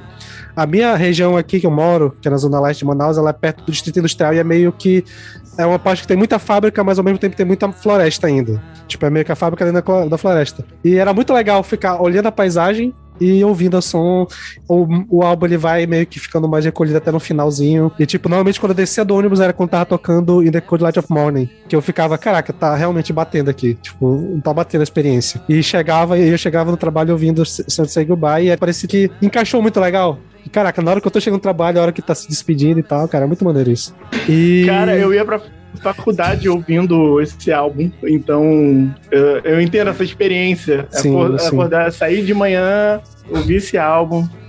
E, cara, e de fato, das minhas favoritas, eu gostei muito do início do álbum. Acho que, é- que de fato, as quatro primeiras músicas elas acabam fixando legal, né? Por causa dos refrões e tal, tipo, tal. Eu amei a Follow the, Follow the Cops Back Home, que já foi citada aqui. A Because I Want You, Blind.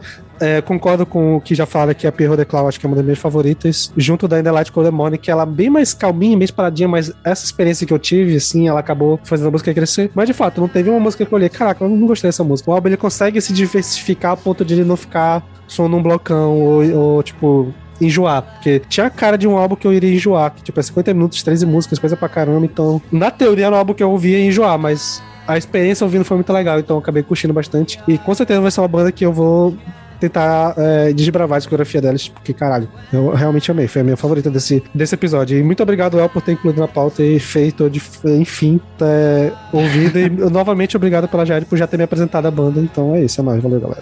Inclusive, eles lançaram um álbum novo esse ano. Tá muito bom. A, a música Tem nova. a- 10. tipo, a Jade comentou ali no, no, no, no Twitch que eu falei que eu já ouvi algumas vezes, mas eu, que eu falei que eu reclamava que ela só ouvia isso porque eu acho que o single desse álbum novo, o primeiro que saiu, eu já devo ter ouvido umas 20 vezes, porque de fato ela ouvia direto.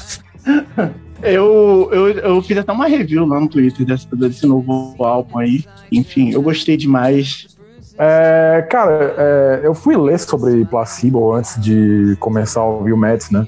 Porque era uma banda que eu já tinha ouvido falar, eu ficava naquela, tipo, pô, tem que ouvir, tenho que ouvir, parece uma das bandas mais, pô, importantes, assim, pra esse cenário do alt rock dos anos 2000, que é uma coisa que eu gosto, só que ainda não tinha ouvido, né? E tava falando que o som lembra muito coisa tipo rock experimental, é, rock progressivo, alt rock dos anos 90 mesmo, um pouquinho de shoegaze, que eu concordo. Aí eu falei, tipo, pô, beleza, tem tudo aqui que eu, eu vou gostar. Mads, quando eu comecei a primeira faixa, eu fiquei tipo, hum, boa faixa. Será que vai ser assim o restante do álbum? E foi assim o restante do álbum, cara. Eu acho que Follow the Cops Back Home foi uma música que eu gostei pra caralho. O refrão não saiu da minha cabeça. Acho que Space Monkey também não. Ah, eu achei que eles usam muito bem das participações especiais que tem nesse álbum. Ah, o Alison Moss Hart e o Michael Stipe do R.E.M. Pô, Broken Promise é uma música muito absurda. Mas, cara, pô, Song to Say Goodbye é, pô, dói. Na moral, dói, velho. É uma música muito pesada, assim, cara. E. É, foi o último álbum que eu ouvi pra, pra pauta, inclusive, tipo, eu demorei pra entrar no link da Cal, justamente porque eu tava finalizando ele. Mas, cara, valeu a pena. Eu acho que eu vou dar uma olhada no álbum que foi lançado esse ano e se eu gostar dele, talvez eu dê uma chance pra discografia. Mas bom. É, sobre o negócio de é, represent- representatividade. Foi uma das coisas também que me atraiu muito no placebo. Alcoolista, ser bissexual. E também no início da carreira, ele aderiu ao, ao visual é, andrógeno, sabe? Eu achava isso muito incrível, né? Principalmente nos clipes, nos shows. Hoje em dia ele não tá tão andrógeno, mas assim, eu gosto muito de ver os clipes antigos do placebo, porque tem lá o Brian Molko usando roupas femininas. E assim, cara, é, saudade dessa fase da banda. Eu sei que eles estão agora numa outra vibe, mas saudade dessa época que a banda era diferente.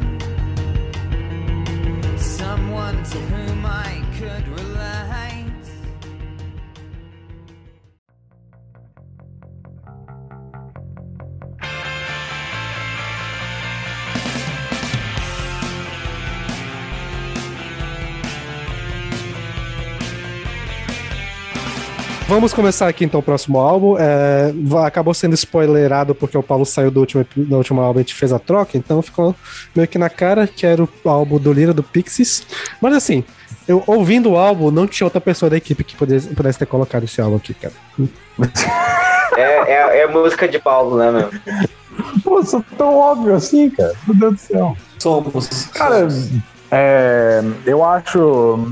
Eu acho do Little um álbum fantástico, assim, tipo, como, é, como eu falei pra vocês, tipo, eu tava pensando em pegar o Inútero ou o OK Computer até do Radiohead e do Nirvana, né, ou Disintegration, do The Cure e tal, mas eu acho que o do Little, principalmente, é, o Surfer Rosa também, né, que veio antes desse álbum, é, ele influenciou muito as bandas que eu iria gostar, tipo, dos anos 90, assim, tipo, coisas, tipo, sei lá, as primeiras coisas do Weezer, Pavement, Radiohead, um, Arcade Fire, sei lá. E Eles que são os culpados.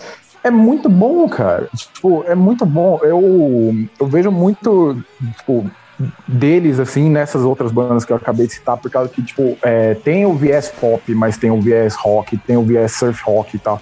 É, os temas líricos, assim, parece que eles estão, tipo, pô, que se foda, vou falar do que eu quiser, é quase, tipo, parece que tem uma influência do, do punk até, que a essa altura do campeonato já, entre aspas, estava morto. E, pô, cara, tem alguns singles aqui que são bem memoráveis, tipo Here Comes Your Man e Monkey Gone to Heaven, Here Comes Your Man, por exemplo. é, o Kurt Cobain falou que ele escreveu Smells Like Teen Spirits pensando é, nessa música e tava tentando escrever o hit de pop supremo, porque ele considerava Here Comes Your Man essa música. E, cara, pô, é, é muita experimentação também. Tipo, eu acho que pra uma banda de rock, assim, o Pixies foi muito criativo. E, pô, não só o do Little, né? Mas a sequência Suffer Rosa do Little, é, Bossa Nova e Trompe Le Monde, tipo, marcam o espaço deles, assim, na história da música. Pra mim, é uma das bandas mais importantes de todos os tempos. E, cara, não... eu amo esse álbum pra caralho. Podem ir, depois eu retruco o comentário.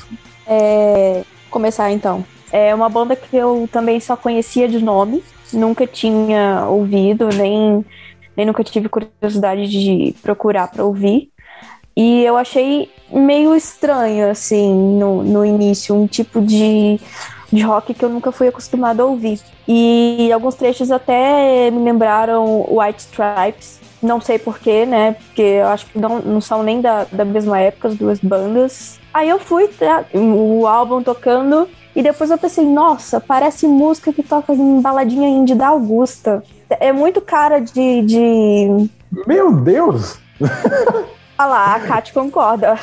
Eu já fui em umas Balada baladas indie indie aqui de. Manaus e, tipo, é nessa vibe aí. É, tá vendo? Eu não tô doi- doida. É, mas enfim, eu não achei super bom assim, mas também não achei ruim. Eu achei ok, só não é o, o tipo de rock que eu costumo ouvir. Mas é ok, é bom. Não, pegando o gancho da Carol, é total baladinha indie da Augusta. eu nem fui em algumas, mas eu sei que toca lá. E eu só conhecia Pixies por causa de Where's My Mind, na, no Clube da Luta. Então, falei, nossa, uma oportunidade de escutar essa banda, esse álbum e ver qual que é a vibe deles no geral. É, foi divertido, eu acho. Eu não sei do que as outras falam, não procurei. Mas minimamente deu pra sentir que se eu pegasse outros sons, eu acho que talvez eu gostasse. A única coisa foi um pouco complicado de me acostumar com esse vocal que às vezes é gritado demais, tipo, sem necessidade, dentro do som, assim, da construção. Mas fora isso, acho que foi uma audição gostosa. E eu não sei, pra mim não era óbvio que o Paulo tinha escolhido esse, mas eu acho que eu achei que ele tinha escolhido outra banda, que a gente ainda vai falar. Mas, enfim, né? Falando da desconstrução só podia ser. Mas eu acho que foi isso. Só foi difícil de pegar a parte do gritado, que às vezes eu falei, não, chega. Pior que essa parte gritada, ela vem quase que em sequência. É, Dead, tipo, é uma música que tem vocal gritado e aí é, dá uma respirada com Monkey Gone to Heaven e Mr. Greaves, só que, tipo, Crackety Jones, por exemplo, é uma música que é inteira gritada e é, tipo, 1 minuto e 24, que é só o Black Francis gritando, assim, é bizarro. Cara, e eu é vou muito te falar. engraçado, né? A, Kat, fã de black metal, reclamando de vocal gritado. É, Mas de não, Precisa mas de é uma que- vibe, Né? gente. Precisa de um som pra carregar é, junto. é, Calma lá. Não é só gritar à toa. Aquilo é gritar à toa. Exatamente. E, e assim, até indo um pouquinho pelo que a Kat falou, assim, o vocal, esse vocal meio esganiçado em alguns momentos me incomodou, cara. Com o tempo, com o passar do tempo, ele começa a cansar, assim, sabe? Porque fica nítido que o cara, a voz dele não soa confortável fazendo vídeo. Dá pra ver que ele não tá não tá saindo legal aquilo ali, sabe?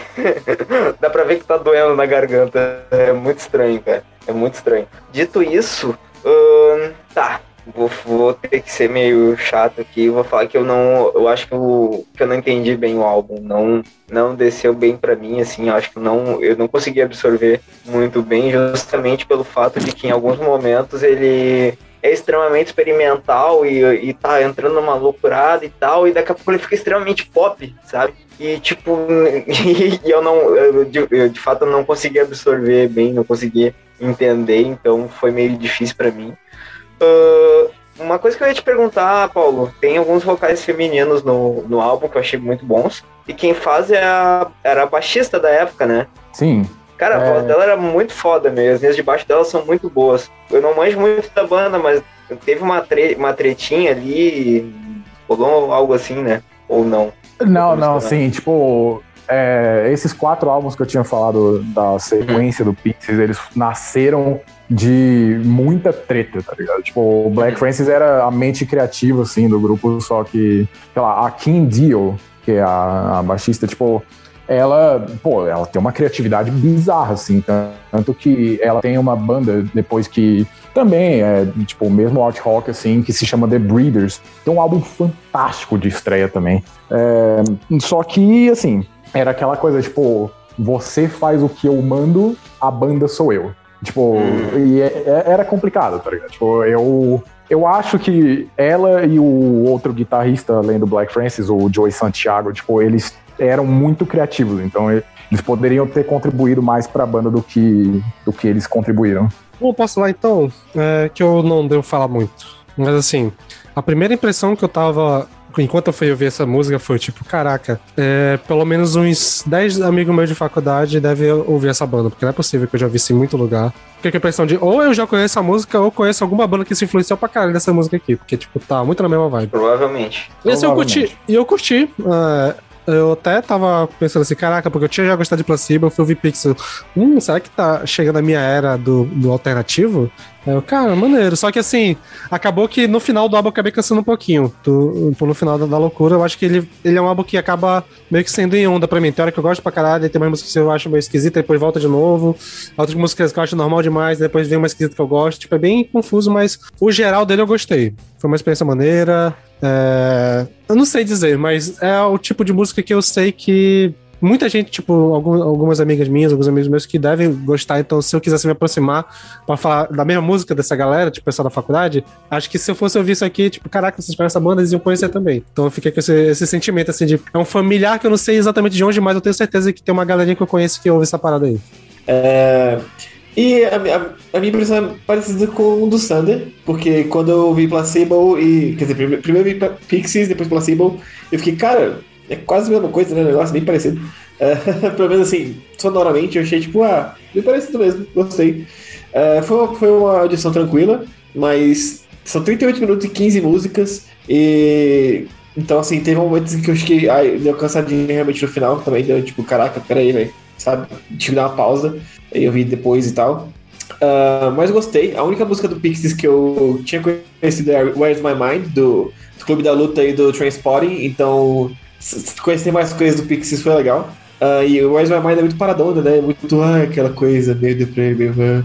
Então, ver que eles têm outras coisas, outros estilos, outros tipos de músicas, foi, foi, foi legal, foi divertido. Ah, The Baser, eu adorei a The Baser, cara. Achei a melhor, uma faixa de abrir o álbum muito legal, porque ela é repetitiva, mas é um repetitivo legal e animado. Eu adorei bastante essa, essa faixa. E. ah, o vocal, eu não tenho tanto problema com o vocal, é só porque tem realmente uma outra música ali que ele, acho que é aquela música Trackery Jones que o, que, o, que o Paulo falou, que é o Minuto 24, que é só gritaria. Dá um, dá um tipo, caraca, vai, bora, bora, sabe? Sai disso, vamos pra próxima música, foda-se.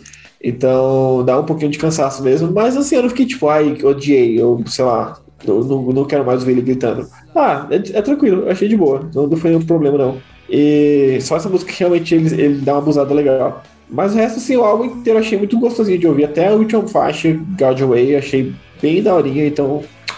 Ah, foi legal conhecer Pixies. Eu nunca tinha ouvido um álbum inteiro deles. Só conheci a música dos filmes, então foi, foi, foi interessante. Foi uma audição legal. acho que antes de alguém, só pra complementar, que eu acabei não citando, mas as minhas músicas favoritas, né? Que foi a Wave of Mutilation, a Risk on Your Man. Essa, e foi é outro álbum que eu ouvi sem saber quais eram as mais famosas, né? Pelo celular não dá pra ver as músicas mais ouvidas, né? Então, tipo, foi meio que surpresa. E acabei gostando dos singles, né? Que é a Monkey Go to Heaven e a Hey. Então foi as minhas músicas favoritas do álbum.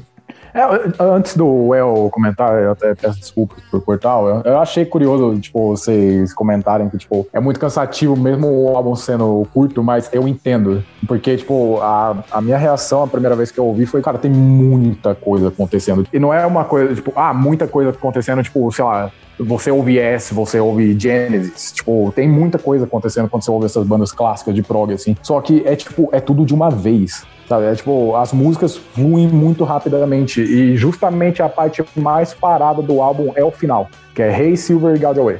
E ali você já tá cansado. É, é bastante compreensível. Mas eu aprendi a amar, né? Não teve. Agora eu vou dar uma de Lucas. E ele com a Arion, eu com placebo. É, enfim, cara, eu achava que Where Is My Mind era uma música do placebo. Por quê? Porque eles fizeram um cover naquele álbum que eu mencionei, de covers. E o cover é lindo, maravilhoso. E quando eu fui escutar a música original, eu achei um saco horrível, tudo muito caótico, estranho. O que, que eu tô ouvindo? Que porra é essa? Odiei. Eu falei, porra, a versão do placebo, inclusive as covers do placebo são maravilhosas, mas enfim, esse cover em especial é muito melhor do que a música original. mas enfim, eu fui ouvir esse álbum, né? É, no momento falei assim, vamos lá, vou sentar aqui, vou dar, um, dar uma oportunidade para uma banda que é influência para uma banda que eu gosto muito. Cara, eu gostei muito da música The Baser. Tem um baixão gostoso nessa música, o vocal gritado, porra, foda. Eu gostei também da música Tame, por ter uma essência punk rock. Gostei da A Amy também é Thomas outra que é gritada pra caralho, moleque. Eu gosto, eu gosto disso, gente. Eu gosto. Eu gosto de rock gritado. Reveries Come You Man, musicão. É, Monkey é, Gone to Heaven, também. Achei fodona demais. Gostei de Mr. Griffiths, que flerta com reggae. Né? Teve um momento ali eu falei, puta, FT Police? Cricket Jones, é, que é uma faixa bem caótica, no bom sentido, porque eu gostei bastante dessa faixa. Eu gostei da Hey, né? Gostei também da Goes Away, que encerra muito bem o álbum. É, gostei bastante da parte instrumental. Cara, eu terminei o álbum com vontade de conhecer a banda. Ela tirou certos preconceitos que eu já tinha, né? Que eu só conhecia a Is My Mind. E, e assim, a experiência não foi tão boa no passado. Então, assim, cara, pa- obrigado, Paulo, por ter me ajudado aí a tirar esse preconceito com Pixies. Ah, pô. Ah, cara, é, é- é isso, cara. Tipo, os dois álbuns que o Pixies lançou nos anos, nos anos 80, que é o Surfer Rosa e o do Little, tipo, eles são considerados, fora do metal, assim, dois dos melhores álbuns da década. Então, tipo, sei lá, vale a pena. É um dos únicos, o do Little principalmente, é um dos únicos álbuns que eu vejo no Metacritic até que tá lá 100 de 100, sabe? É, é bizarro. Obrigado, Paulo. Ele não ouve isso há sete anos.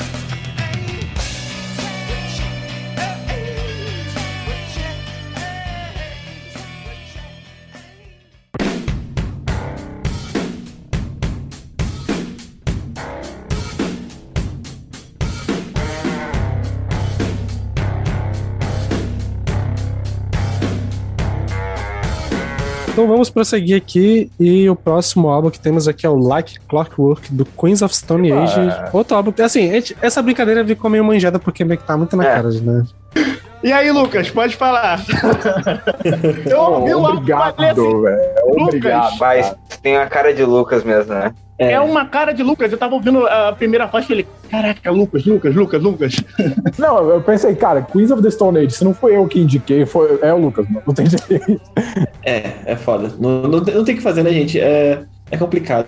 É, é complicado. Ah, cara, Like Clockwork do Queen's Stone Age é um álbum que marcou bastante, assim, porque é um álbum pesado pra caralho. No, no sentido de que é triste pra caralho. Então, assim, é, ele me marcou ali muito nos meus 2014, 2015, o álbum de 2013, ah, porque foi um dos. Era uma época que eu, que eu era mais meu power metaleiro, prog metaleiro e tal, e eu não gostava tanto de coisas muito devagar, então coisa, algo mais, sei lá, triste, etc. E foi um dos primeiros álbuns que eu ouvi que eu falei, caralho, a guitarra desse álbum é muito bom, o baixo desse álbum é muito bom, a bateria desse álbum é muito bom, as letras desse álbum são muito boas, então tudo foi me pegando de pouco em pouco, assim, e, cara, me conquistou um álbum que me conquistou muito fácil, e eu diria que por causa desse álbum, eu talvez goste do metal hoje em dia, sabe? Porque ele não é um doom metal, ele é muito stoner, ele é muito, sei lá, ele é um stoner lentão assim, mas por causa desse álbum, eu acho que eu, que eu gosto de doom metal hoje em dia, eu gosto de músicas mais tristes hoje em dia. E Lucas, esse álbum te deu depressão? Não, mas ele também não tirou da depressão também não. Então assim, é... Cara, eu tenho, eu tenho um carinho enorme por esse álbum. Eu sei que o Josh Homme é um cara problemático pra caralho. Ele tem seus problemas, ele tem várias coisas que, que foram sair na mídia, na época que ele, bate, ele chutou na, na câmera daquela fotógrafa lá e tal. Outras coisas que aconteceram em relação aos filhos dele, que eu nem li muita coisa. Mas eu acho que esse álbum, assim, liricamente, está, é, ele tá perfeito. Vocalmente também, eu acho que ele manda muito bem. Eu acho que a banda inteira tá muito bem. Uh, a história por trás desse álbum é que o Josh Homme, ele teve um problema que eu não lembro exatamente o que aconteceu, ele teve tipo uma cirurgia no coração, coisa assim. Eu não lembro exatamente o que foi, o Paulo pode, pode ajudar aí se lembrar. Mas eu sei que ele morreu por nove minutos, ele foi dado como morto por nove minutos e depois ele foi revivido, assim. E por causa disso ele ficou muito pra baixo. É, ele tipo ficou... o Phil Anselmo. É, acho que foi algo assim. Que mania esse pessoal tem de ressuscitar a gente de babaca. Mas, enfim. Aí que ele meio que ele foi ressuscitado e ele, tipo, ele ficou mal pra caralho e ele lançou esse álbum meio como uma resposta a ele estar tão mal assim. E cara, é um álbum pra mim que ele é incrível, ele é perfeito. Eu acho que é o primeiro álbum que o baixista Michael Schumann faz, é, tá, faz a banda e, cara, o baixo dessa banda, desse álbum, é uma coisa de outro mundo pra mim, assim. Eu acho que é um dos meus baixos preferidos de todos os tempos, assim. Uh, é o primeiro álbum que o John Theodore tá na banda, o baterista, que ele entrou no lugar do Joey Castilho, e o John Theodore veio do Mars Volta, mas ele não, não compôs nada pro, pra banda, porque quem compôs a bateria da banda foi o próprio Joe Castilho e o Dave Grohl. Então eu também gosto pra caralho da bateria desse álbum. Então, cara, é isso, eu não tenho muito mais o que falar. É um álbum que marcou bastante em 2014, 2015, porque é uma época que eu tava muito bem, e eu fui ouvir esse álbum e não, não vou dizer que foi um álbum que me ajudou a ficar melhor, mas foi um álbum que tem vários momentos, tem, tem, nas letras tem várias coisas assim, que, que, sei lá, deixa você pensando sobre, sobre várias coisas e, enfim, é mar maravilhoso esse álbum e minha música preferida já foi todas, eu amo todas as músicas, mas hoje em dia I Appear Me, sim, pra mim é a melhor música do Queen of Stone Age, é uma das minhas músicas preferidas de todos os tempos, assim, ela é maravilhosa. E é isso. Agora pode, pode mandar para, meter para no álbum. Esse, esse eu quero eu tenho, faço questão de começar, porque esse álbum foi a maior decepção pra mim desse episódio. E a maior decepção comigo mesmo, porque eu gostei de, pra caralho desse álbum. Eu sabia é... que você ia gostar, Eu sabia. Eu sabia. Eu sabia que você ia gostar. Eu sabia. Tipo assim. É uma coisa assim. Quando, quando eu, eu vi lá no álbum, eu, eu tinha botado Full Fighters antes. Aí eu falei, pô, essa é a minha chance de fazer, de obrigar o Sander a ouvir esse álbum. E eu vou fazer só pro Sander gostar, porque eu sei que ele vai gostar. Não, ele, é, ele era o, Sander foi lá, o Sander foi lá e postou no Twitter dele falando: é, pô, tô meio que decepcionado comigo mesmo porque eu gostei do álbum que eu queria gostar menos ou, tipo, odiar alguma coisa. Eu falei, mano, Queens of the Stone Age, cara, não tem jeito, mano. Pois é, então, é, eu acho que enquanto eu tava vendo esse álbum, eu tava lembrando do Lucas falando: ah, vocês me fazem ouvir essas bandas de black metal canceladas, fazem a gente ouvir o gostado na Twitch por causa do Thomas e tal. Eu só lembrando, imaginando o Lucas tentando fazer isso como uma vingancinha dele. De leves, de leves. e, cara, é, eu. Assim, é, eu, o Queen of Stone Age, eu acho que a única música que eu conheci antes, eu nem sabia que era deles, era aquela. A No, a no, no aquela que tem no, no Bomba Pet lá. É basicamente eu conheci aquele riff do Bomba Pet. Então eu tava lá ouvindo o álbum, botei pra tocar, sem saber muito o que esperar da banda, porque eu só conhecia o riff do Bomba Pet lá e tal, e começou meio stoner, eu fiquei, hum, stoner não é muito a minha vibe e tal, só que eu não gosto de stoner por outros motivos, e não era o que tinha nesse álbum, porque ele era um pouco mais, sei lá, ele não, não fez a parte que eu me enjoo de Stoner. Ele não ficou repetindo muita coisa, ele conseguiu trazer uns refrões legais. E eu tenho um problema com rock, de não gostar tanto de coisa de rock, porque normalmente o instrumental não me encanta tanto, então eu vou muito pelo vocal. E quando o vocal é muito repetitivo, acaba que eu não gosto. E não foi o caso da banda daqui. As músicas foram passando, eu falei, pô, gostei dessa música, gostei desse refrão e tal. Foi passando, aí chegou, tipo, na. Acho que é a terceira faixa a The Vampire of the, Time Memory, e eu já, caralho, eu tô gostando dessa porra, bicho. O que que tá acontecendo comigo? Eu já tava meio puta. Mas quando começou a calópsia e chegou no refrão, eu falei, puta que pariu, eu amei esse álbum, e agora, bicho, o que que eu faço com mim mesmo? E a partir daí eu fui gostando de tudo. Então, de, de fato, acho que tirando do Placebo, acho que ele foi o segundo que eu mais gostei, desses que eu não conhecia de hoje. É, cara, Principalmente o, riff, a- o refrão de Calopsy era, era o refrão que eu falei que eu tava cantarolando, que eu quase cantei aqui antes da gente entrar. Que essa música realmente fixou legal. Eu não sei exatamente porque ela me, ela me dá uma familiaridade com alguma música que eu ouvia quando era criança. Então meio que bateu uma nostalgia que não existiu, mas tipo, essa semelhança me, me ajudou a a fazer gostar mais. E foi isso, eu acabei que eu gostei dessa banda. E que eu tinha esse. É, eu já sabia dessas histórias de Josh Holmes, eu não sabia exatamente tudo completo, mas eu já sabia que, tipo, o, meio que o Josh Holmes é equivalente a um Nergal do, do rock, né? Tipo, a gente sabe que ele é babaca, tal, tipo, já tá meio claro. Cara, ele é pior que o Nergal, velho. Rapaz, olha que o Nergal. Hum. Eu não sei se é foi pior, pior que né? não, hein? Mas. Cara, E também porque eu, eu lembro que eu assisti uma. ah, Tipo, eu assisti um, acho que um vídeo do Moita, que aí, se eu não me engano, ele tem tatuado uma música do, do Girl of Stone Age. Ele falou: Ah, eu gosto, gosto da banda apesar de tudo. Aí ele explicou um pouco da história, eu fiquei, hum, já, já, já, eu já não curtia muito, né, com a cara da banda, e quando eu soube das histórias, eu, tipo, me afastei geral. Então, acabou que, de fato, o que, a gente, o que o Lucas fez comigo foi o que a gente fez ele ouvir na Twitch, que ele falava que não gostava do cara das treta, meio que teve essa troca aí. É isso Cara, aí. Foi, foi, foi, um- foi uma reparação histórica comigo mesmo, assim. Estou feliz. É, eu Ah, posso falar? Pode, Eu vou ser breve. Vai, manda, manda, manda cá. É, outra banda também que eu só, só conhecia de nome e também só conhecia porque eles vieram pra cá em algum Lollapalooza ou alguns. Então eu ouvi falar assim na banda, mas nunca tinha ouvido nada deles. E eu achei o rock muito gostosinho de ouvir, muito muito fluido, muito não vou dizer divertido porque não é, mas É sim. gostosinho de É ouvir. É, E curti, tá lá, ok, na média, até ouviria de novo, e é isso. Ok, ok. Estou, estou, estou satisfeito. Só de você ter ouvido tá, tá, tá valendo. Então, gente, eu conheci essa banda na finada MTV Brasil. É, passava o clipe de o No One Knows. Isso. Que tem o David Grohl no clipe. Eles lá, operaram um cervo, o cervo atrás deles. O clipe é bem doidão. Aí depois, num programa da MTV, eu fiquei sabendo que tinha uma música do deles que falavam de drogas, né? Acho que é, é Feel Good Hit of the Summer. Praticamente a letra da música toda é falando um monte de drogas e no refrão é coco, cocaína. Enfim, mas o, o ritmo da música é muito boa, né? Até, até indico aí pra quem quiser conhecer a- um pouco da banda. Enfim, eu achei a capa linda. A, a única, a primeira coisa que me pegou foi a capa. Eu já tinha visto essa capa em algum lugar, assim, na, sei lá, mosaico do Last FM de alguém. Talvez seja do Lucas, no, pelo. Twitter aí. E eu falei assim, pô, eu preciso ouvir mais dessa nova fase da banda. Porque a, a banda, anteriormente, tinha uma sonoridade muito alternativa. Eu falei, putz, até meio grunge, né? Falei assim, poxa, bora ver aí o que, eles estão fazendo agora. Eu fui sem é, nenhum tipo de preconceito. Eu já sabia que talvez a chance seria de 70% de eu gostar. Cara, eu gostei pra caralho, entendeu? Ah, eu achei a primeira faixa incrível. Ela tá um baixão. Nossa, ele elogiando baixo. Nossa, essa- esse álbum tem muita, muito baixo foda. É, eu gostei da The Vampire of Time and Memory. Achei uma música extremamente transante, né? Botar uma playlist aí.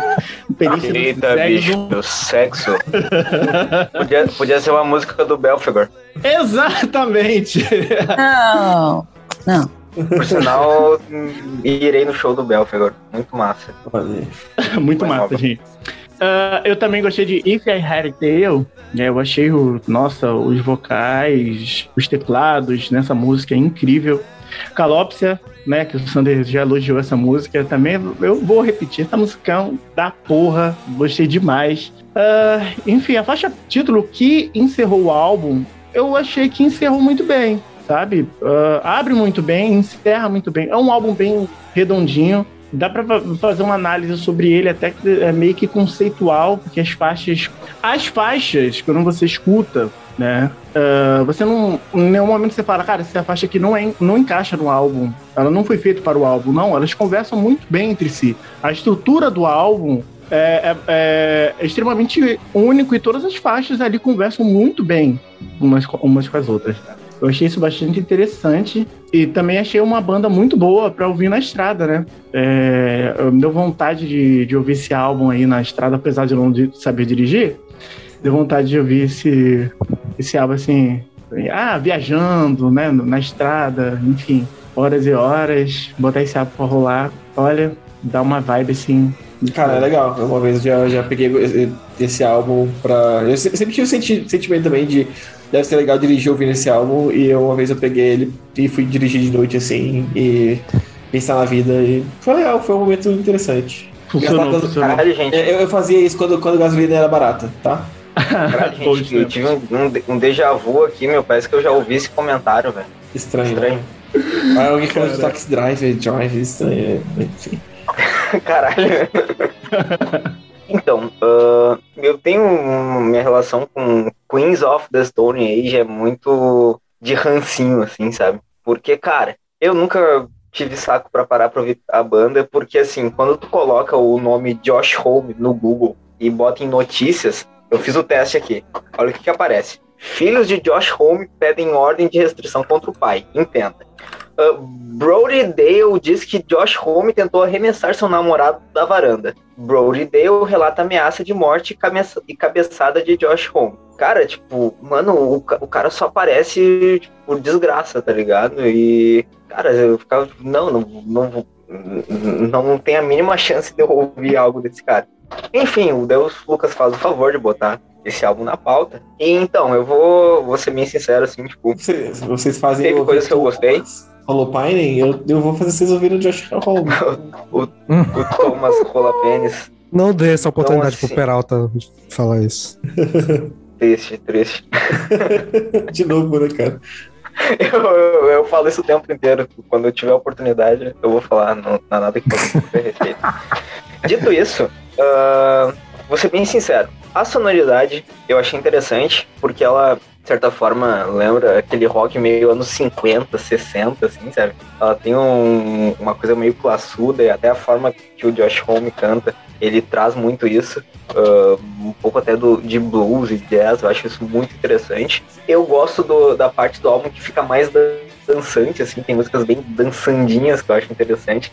Só que, cara, foi um álbum meio cansativo pra mim, sabe? Eu acho que ali na metade ele começa a ficar meio arrastado demais, e daí eu come... conforme ele vai ficando arrastado, eu começo a lembrar que o Josh Homme é um cuzão, e daí eu fico com mais implicância, sabe? Então, a minha impressão com o álbum foi meio complicada, assim. Eu só ouvi uma vez, tá? Então, vou ser justo, talvez eu não ouvido o suficiente pra absorver. Mas, assim, gostei da sonoridade, só essa questão dele ser meio arrastado e tudo- mais. Gosto do vocal do Josh Homme, infelizmente eu gosto. Acho Infelizmente eu gosto do vocal dele, o vocal dele é bom. Mas é isso aí. Infelizmente, assim, às vezes quando a gente tem essa já essa impressão de saber que a pessoa é babaca, assim, dá aquela vontade de não gostar da banda e é muito difícil superar isso. Talvez eu tenha su- superado um pouco disso e, sei lá, no fim o saldo é positivo, sabe? Mas de fato não foi algo que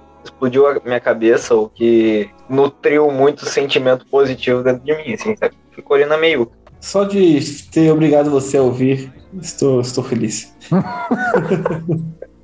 Cara, o Josh, Josh Holmes, né? Ele já cumpre todos os requisitos pra formar uma banda de black metal. Então, assim, fica a dica aí, cara. Então, essa banda que eu tinha dúvida se tinha sido ah, o Lucas ou o Paulo tinha colocado antes de ouvir. E aí, quando eu comecei a ouvir, eu falei isso aqui é Lucas, porque isso aqui parece uma coisa que eu não gosto, que parece Ghost.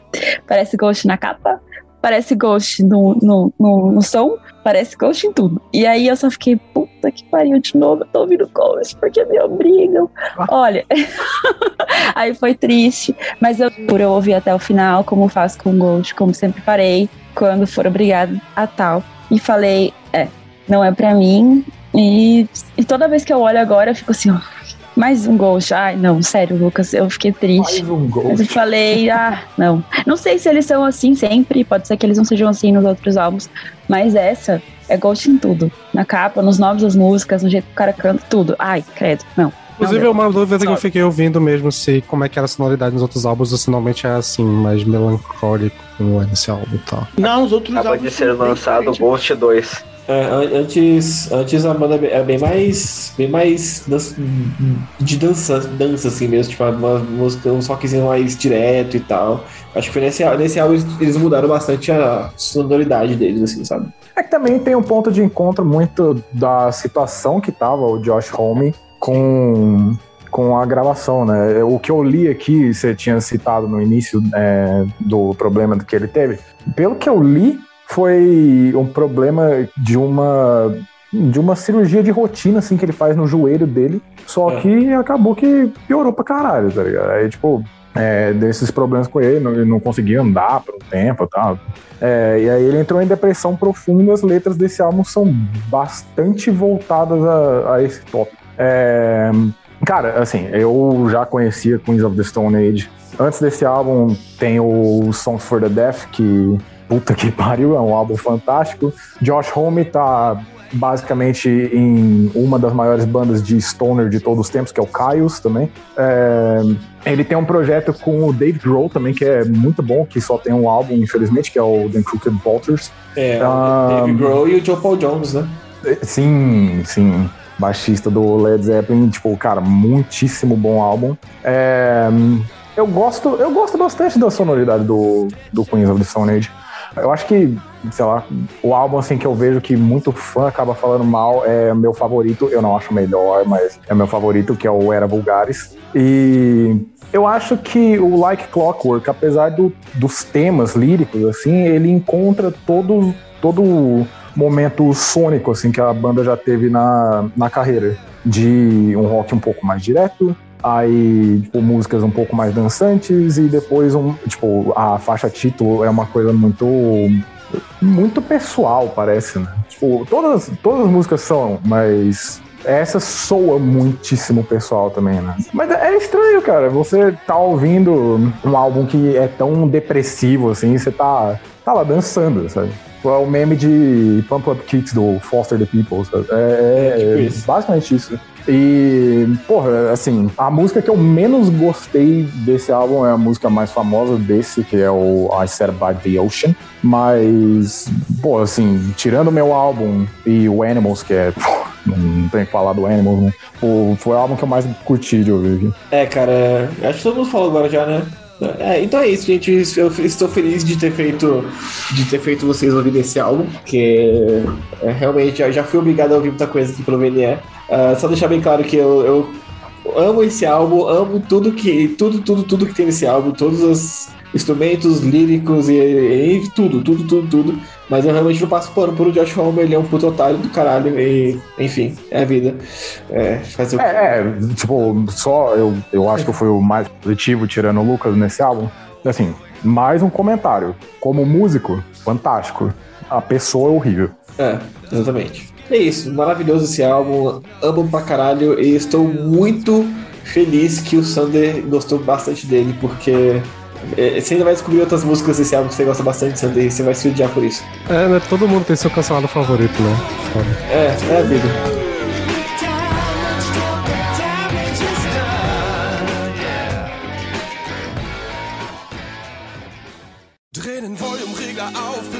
Anschlag. Alles Revolverheld im Haus, es ist ein Glückstag. Ich spring zum Beat, Baby, bewegt dein Trachtarsch. Wir wollen, dass jeder hier im Raum mitmacht, ja. É, bom, vamos dando prosseguimento aqui. A próxima banda é uma álbum auto-intitulado do Revolver Held, que era uma, a única banda assim, quando eu li o nome eu fiquei na dúvida, quem é que poderia ser? Mas quando começou a tocar, tipo, na certeza, Kat. Exatamente. Quando começou a cantar em alemão, Kat. Não, quando eu vi que as músicas eram tudo em alemão e russo, sei lá, eu falei, tá, Kátia. É, cara. É, não, não tinha como, cara. Por sinal, eu- eu- quando- exatamente, quando eu vi na pauta, tipo, assim, cara, que diabo de banda é essa, mano? Porra, que Eu banda achava é que- essa? Tipo, Eu, que- eu tava na dúvida se era essa ou a outra que a gente, a gente Eu ainda queria- não falou se era da Kat, né? Porque. Antes da Kat falar, só queria dizer que é uma merda, porque eu fiquei disléxico, que fiquei, tipo, três horas, tipo, pro- procurando Revolver Head. Fiquei, Mano, que porra de Revolver Head que não aparece, né? Eu pensei se ela tem algo. Será, será que tem a ver com Velvet Revolver, sei lá, tipo. Pô, mano, deixa a Kátia, velho, pelo amor de Deus. Depois da comparação com o Velvet Revolver, eu não quero mais ouvir nada. Não, por causa do nome, tá ligado? Primeiro que eu vi um susto quando o Lucas falou achar uma merda. Eu falei, nossa, assim na cara. Mas vamos lá. É, então, com relação a nomes, eles já tiveram. Eles têm péssima memória assim com nomes. Eles tiveram o nome de manga, o que é horrível. Aí eles trocaram o nome pra Tsunami Killer. E aí veio bem na época daquele tsunami que invadiu a galera lá, e aí deu todo aquele rolê. E eles falaram, vamos trocar. E eles trocaram por Revolver Held, que é, tipo, seria pistoleiro em alemão. Alguma coisa assim. O Held é só porque, tipo, segura a arma. E é por isso que o maluco E aí tem deu toda um essa. tiroteio em massa na cidade deles. Só faltava, né? Mas não teve. É, aí por isso que eles têm esse, esse é o primeiro álbum deles, lançado em 2005. Eles têm essa, essa capa meio Simple Plan, assim, no Still Not Getting Any. É muito. Eu tenho vergonha dessa capa, apesar de eu gostar muito desse álbum. Mas enfim. eles, é, a banda foi formada em 2002 e. hum, Eles sempre tiveram essa proposta de cantar alemão. Eu acho que eles não têm nenhuma faixa que eles cantem em inglês, em cover, né? Absolutamente nada. Mas a verdade é que, tipo assim, essa banda, ela mora no meu coração porque teve uma época que eu falei assim, eu quero aprender alemão. Então, na minha louca, eu queria fazer, queria aprender alemão. E eu não tinha dinheiro pra fazer curso, então eu falei, eu vou escutar música, que é a coisa que eu mais faço na vida. E aí eu fui atrás, e essa era a banda que, tipo, tinha vibe do que eu gostava, de rockzinho, assim. E aí eu gostei, eu, tipo, fui ouvir. E eu gostei tanto que tem. Eu não consegui encontrar tempo pra essa gravação, mas eu tinha, tipo, uma apostila com todas as letras, as capinhas, assim, mandei fazer. A coisa, tipo assim, top, assim, só pra eu poder cantar as músicas e, e aprender junto com eles. E se eu sei um pouco de alemão hoje é por conta do Revolver Held. E aí, tipo, eu sempre, sabe, as músicas deles, os clipes, eu assistia todos. Eu cheguei a cantar na escola, venci todas as vergonhas do mundo pra cantar na escola em alemão. E, tipo, foi, ah, sério, cantei quase de costas, mas, mas rolou. E fora que, como eu escutei, estava na época do ensino médio, lá em 2011, 2010, tinha umas músicas que a, a Pesticide Dine Slave, que é uma das faixas lá pro final, ela é uma letra que bate muito com a época que você tá, tipo assim, fala até de Nirvana, fala de coisas que você vive na vida, que você chora, que você ri. Então eu ficava tipo, mano, sou eu. E eu ficava assim, muito feliz de acompanhar, que eu conseguia entender as coisas, e que eu, sei lá, ela é uma banda do coração, eu fico emocionada de ter. Eles têm quatro álbuns, eu acho, sendo que o último, que foi o Immer in Bewegung, é, ele muda totalmente, assim, de, de vibe. Não tem mais a vibe dos três primeiros. É, e eles somem, assim, tanto é que duas pessoas acabaram saindo da banda. Eles têm uma, um line-up consistente, só que nesses dois, que, tipo, nesse último álbum que trocou total a vibe, é, duas, duas pessoas foram embora e eu super entendo, porque eu mesmo já não gosto. Mas eles são uma banda super famosa que tanto na época que teve a Copa de 2006, eu acho. Eles lançaram uma música que tocava na Copa. E tocava, tipo, o tempo todo, assim, pra eles. E eles têm uma música no Guitar Hero, que acho que é Generation Rock, uma coisa assim. Então, eu tô curiosa pra saber o que vocês acharam. Eu iria trazer Blink-182, porque tá no meu coração. Mas eu achei que Revolver Held era mais legal, de ser uma banda que talvez vocês não conhecem. Sim. Tati, va- vamos deixar o. Fala. Não, eu ia falar pra gente deixar os pop punk pro episódio 2, que eu também tô preparando umas. É, eu acho que, assim como todo mundo aqui, acho, eu nunca tinha ouvido falar nessa banda. Aí eu fui lá e procurei no Spotify. Aí eu olhei a capa e pensei, caramba, parece realmente Simple Plan. Eu pensei justamente a mesma coisa. Só que depois eu pensei, putz, eu espero muito que não seja banda de Screamo, porque eu sempre odiei banda Screamo, tipo Suicide Silence, é, Asking Alexandria. Eu sempre odiei esse tipo de banda. Aí eu pensei, caralho, tomara que não seja. Aí por eliminação, eu, eu cheguei a você. Esse aqui deve ser o álbum da Kat. Então deve ser aquele tipo de emo que ela diz, diz que gostava quando começou a ouvir rock. Aí eu comecei a ouvir, eu achei bem interessante as letras em alemão. Não, não parei pra procurar, mas eu gostei de ter ouvido uma sonoridade diferente. né? E. Eu não achei eu- incrível. Pô, não, pô, desculpa, velho. Eu acho que eu tô rindo pelo mesmo motivo que o Pedro. achei incrível, não procurei. Não, vocês não entenderam. Não, não Sim, eu, eu entendi, só que eu achei engraçado. Eu achei incrível por ouvir de algo diferente, porque eu sempre ouço inglês, né? Então eu achei interessante. Mas não procurei saber o significado das músicas. E eu vi que o álbum é de 2005. E antes de ver que ele é de 2005, eu já, tipo, pensei, meados do ano 2000, isso aqui é a cara de rock dos anos 2000, de MTV, ali 2005. E eu achei bem legal. Eu achei que eu não ia gostar. Que bom que não era Screamo. Mas curti, curti, achei bem diferente, bem legal. Carol, eu quase trouxe Escape the Fate, que tem Screamo. E o Screamo é horrível. Ai, eu só desviei. Juro. Que bom que você desistiu. Cara, olha. Quando eu vi essa capa, eu falei, é o CPM 22 deles. Aí. Tipo isso. Aí quando, Quando eu comecei a ouvir também. quando eu comecei a ouvir, eu falei, caralho, é o Rubastank deles. Aí quando eu terminei de ouvir, eu falei, caralho, é a vagabanda deles. E é isso, sabe? Tipo, é exatamente isso. Ah, só não, não esteve na- no, no, no tracklist do, de um CD do Malhação 2005, porque é muito. Era muito desconhecido. Porque pra tava estar. em alemão, só por isso. Exatamente. Eu ia- Então, eu senti um, um- um sentimento de. no- Mesmo nunca nem ter ouvido falar da banda, eu senti um sentimento de nostalgia ouvindo. Justamente que é isso, gente. É, essa é a cara da banda. É. É aí que tá, é o. É o, é a banda que respira anos 2000, sabe? É. Se, o, se o Placebo é o anos 2000 triste, o Revolver Held é o anos 2000 feliz na Alemanha. É, feliz não, vai, é um, é um rockzinho de. Ah, é um rockzinho de quem já foi corno, essas coisas assim. Mas assim, cara, tem umas referências que eu achei legais, tem algumas músicas que eu achei legais. Eu achei um pouquinho meloso e repetitivo demais às vezes. Inclusive a música Freudenbleiden e Die Welt Steht Still, que é a três- terceira e a quarta. Ai, cara, que ódio dessas duas músicas. Puta que pariu. Caralho. É muito. Ai, como estamos aqui, forfã da Alemanha. Ah, nossa, cara. Ai, sério. A a Freudenbleiben eh, me deu vontade de, de realmente morrer, assim. Eu, cara, eu ouvi ela, tipo, duas vezes, porque eu, eu, eu ouvi o álbum duas vezes. E a segunda vez eu, caralho, eu odiei essa música demais, cara. Mas, outras, mas eu gostei da maioria do, do álbum, assim. eh, Eu achei ele só um pouquinho meio. Como posso dizer? Genérico demais. Mas eu acho que era a intenção deles na época. Eu acho que é, é- é- eles entraram pra, pra, pra ser genérico mesmo. A música Rock and Roll eu achei legal. É, Robotor também. Eu acho que foi qual mesmo? Foi a Alarm e a Arden Rock. Eu acho que também achei legalzinho.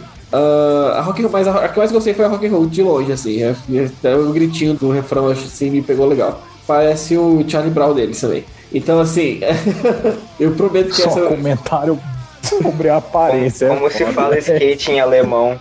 Não sei, mas talvez esteja, esteja essa música. Ah, a Kat manja, mano, é foda, velho. Isso Olha que é foda. Tem mais uma coisa pra vocês. Se vocês olharem o logo, o logo parece do Limp Bizkit. Também, Eu ia, também. eu ia falar Eu isso, tenho. eu ia falar isso. E o mascotinho ali embaixo também, né? É, Então, por ele mesmo. Então, O assim, mascotinho tem uma carinha meio de The Offspring também. Cara, é um, é. um sucão dos anos 2000, tá é um ligado? sucaço, assim. É um sucão Sim. dos anos Sabe 2000, quando você- velho. Mas sabe quando você mistura, você fala, caralho, eu vou misturar um suco de melancia com morango, com, com laranja, com, você, você mistura muita coisa e acaba ficando meio estranho? Foi pra mim, assim, foi tipo, É uma mistura assim mesmo. é, tem, tem muita coisa legal, tem umas coisas legais, mas teve umas músicas ali que me deram raiva de tão meloso e pegajoso, porque tipo, ai, cara, tá bom, tá bom, tá bom. Raiva, mano. Raiva, raiva. Fro Cara. Freudenbleiben me deu raiva, de verdade. Eu, eu botei pra ouvir aqui agora de novo. E quando chega no finalzinho da música que fica tipo, lá, lá, lá, lá, tipo, uma, tipo, cantarolando assim, eu fico, puta que pariu, velho. Nossa senhora, que Como ódio. contrasta música- pior do que Romeo? Romeo é, é, tipo, é o suco O do. meu me irritou, mano. O meu me irritou. Então, essa me irrita Acho que foi a também. única que eu fiquei, tipo, caralho, Só moleque. que essa eu gostei, ó. Ah, Standard, você Ela me realmente. lembrou. Ela me lembrou, sei lá, um, um Three, three Days Grace, alguma coisa assim. sabe? É, three, three, Nossa, isso é ruim. Down, Nossa, Down, tá verdade. ligado? Ai, ó, mais dois mil. Certo que essa mil. banda tocou muito no caldeirão do Hulk da Alemanha. Com certeza. Certamente. Então, tipo, quando, quando, eu, quando eu vi que era da Alemanha, outra banda emo que me foi invocada à cabeça foi o Tokyo Hotel, né? O finado Tokyo Hotel. Achei que ia começar a tocar, sei lá, Ready, Set, Go aí, ou, sei lá, ia ter alguma coisa lembrando Simple Plan, por causa do visual dos moleque também, né? Mas, cara, é bizarro como o Lucas tá 100% correto, correto, cara. Tipo, é, é 100% um sucaço dos anos 2000. Tipo, é bizarro, mano. Tipo, é um emo, mas é aquele rockzinho acelerado a lá Offspring. Aí, tipo, algumas coisas lembram metalcore, aí tem screamo em alguns momentos. Tipo, parece. Tipo, é bom. Mas ao mesmo tempo parece coisa demais que, tipo, já passou pra mim, assim. Só que, como a Carol disse, tipo, traz um sentimento nostálgico de uma banda que eu nunca tinha ouvido na minha vida.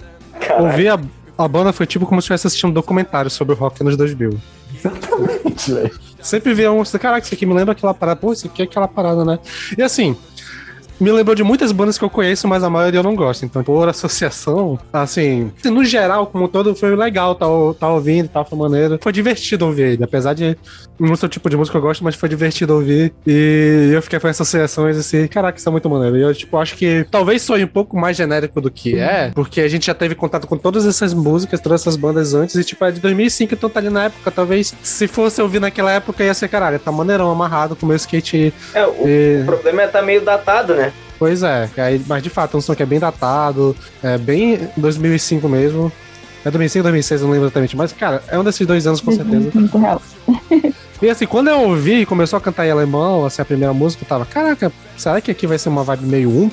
Eu já tava esperando assim, aí, é, não foi. Mas eu achei que até tem umas músicas que são até meio pesadinhas que chega até batendo metal ali e tal. Cara, é, tem umas coisas legais. Mas no geral foi isso, foi divertido pra caramba ouvir a, a banda, mas eh, dificilmente eu ouviria assim de rolê. Ah, vou, deu vontade de ouvir o Revolver Red. Acho difícil. Ah, que bom. Mas aí nem eu.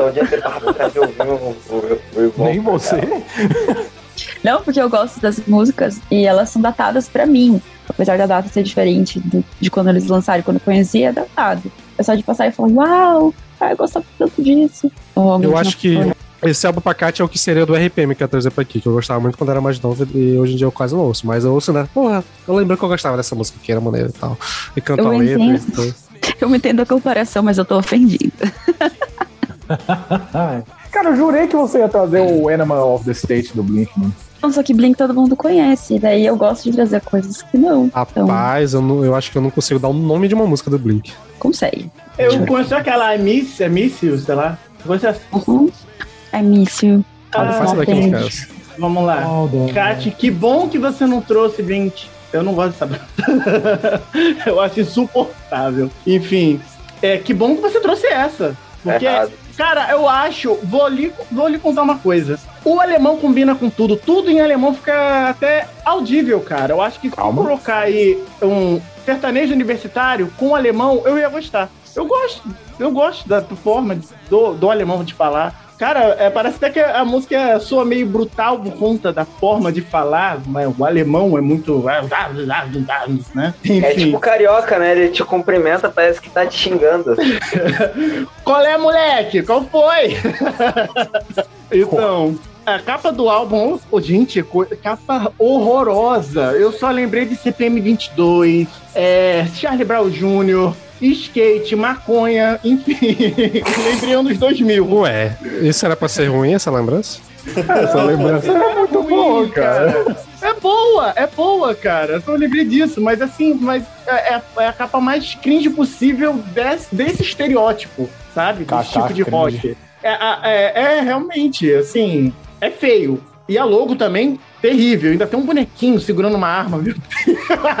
Jovens com Bolsonaro. Enfim. Pô, qual é? Ofensivo. Então, gente, ó. Eu achei a faixa ah, que abre o álbum Generation é, Rock. Isso é um título extremamente original, né? é, assim, mas a música não é de todo ruim. Até que a música é boa, gente. Até que é audível. Acho que no churrasco não ia reclamar se tocasse uh, Revolver Head Generation Rock. Rock and Roll também, nossa, um título extremamente original. Eu nunca vi uma banda fazendo um título Rock and Roll na minha vida. É, assim, não entendi nada que eles estavam cantando, mas achei o som interessante.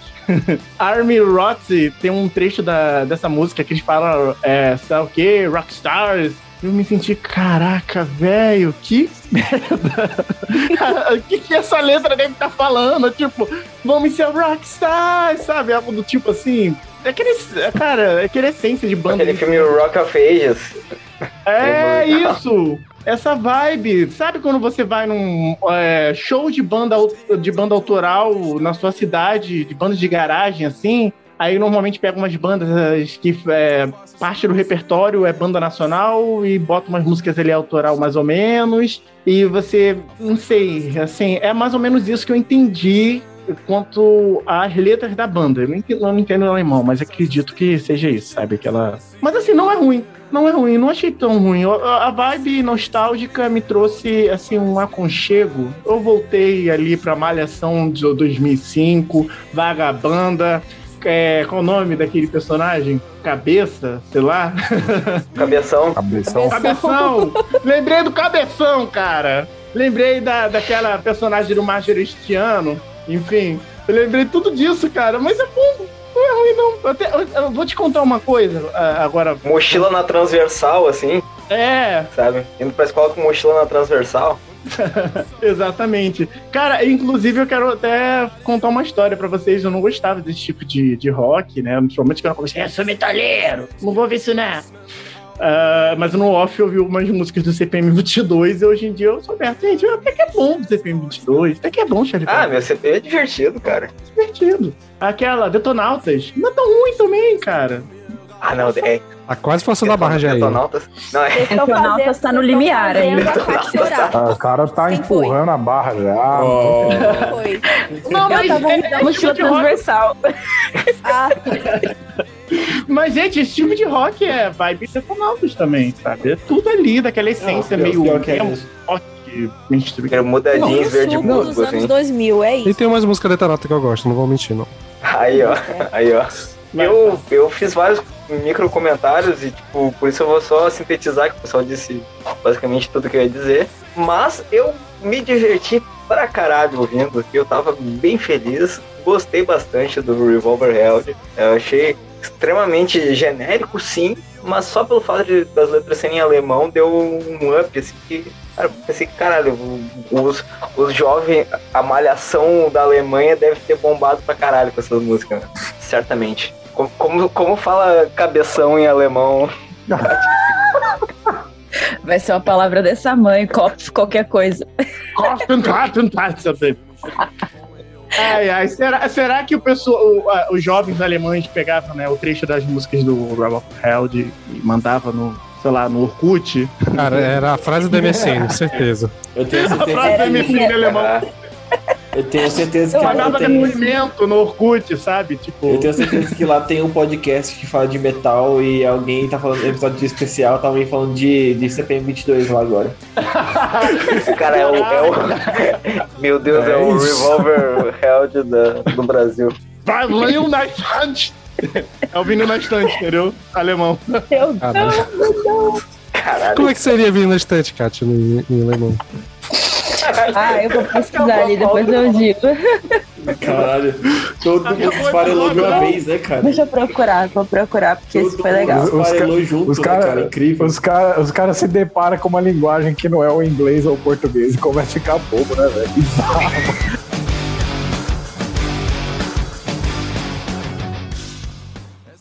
Across the night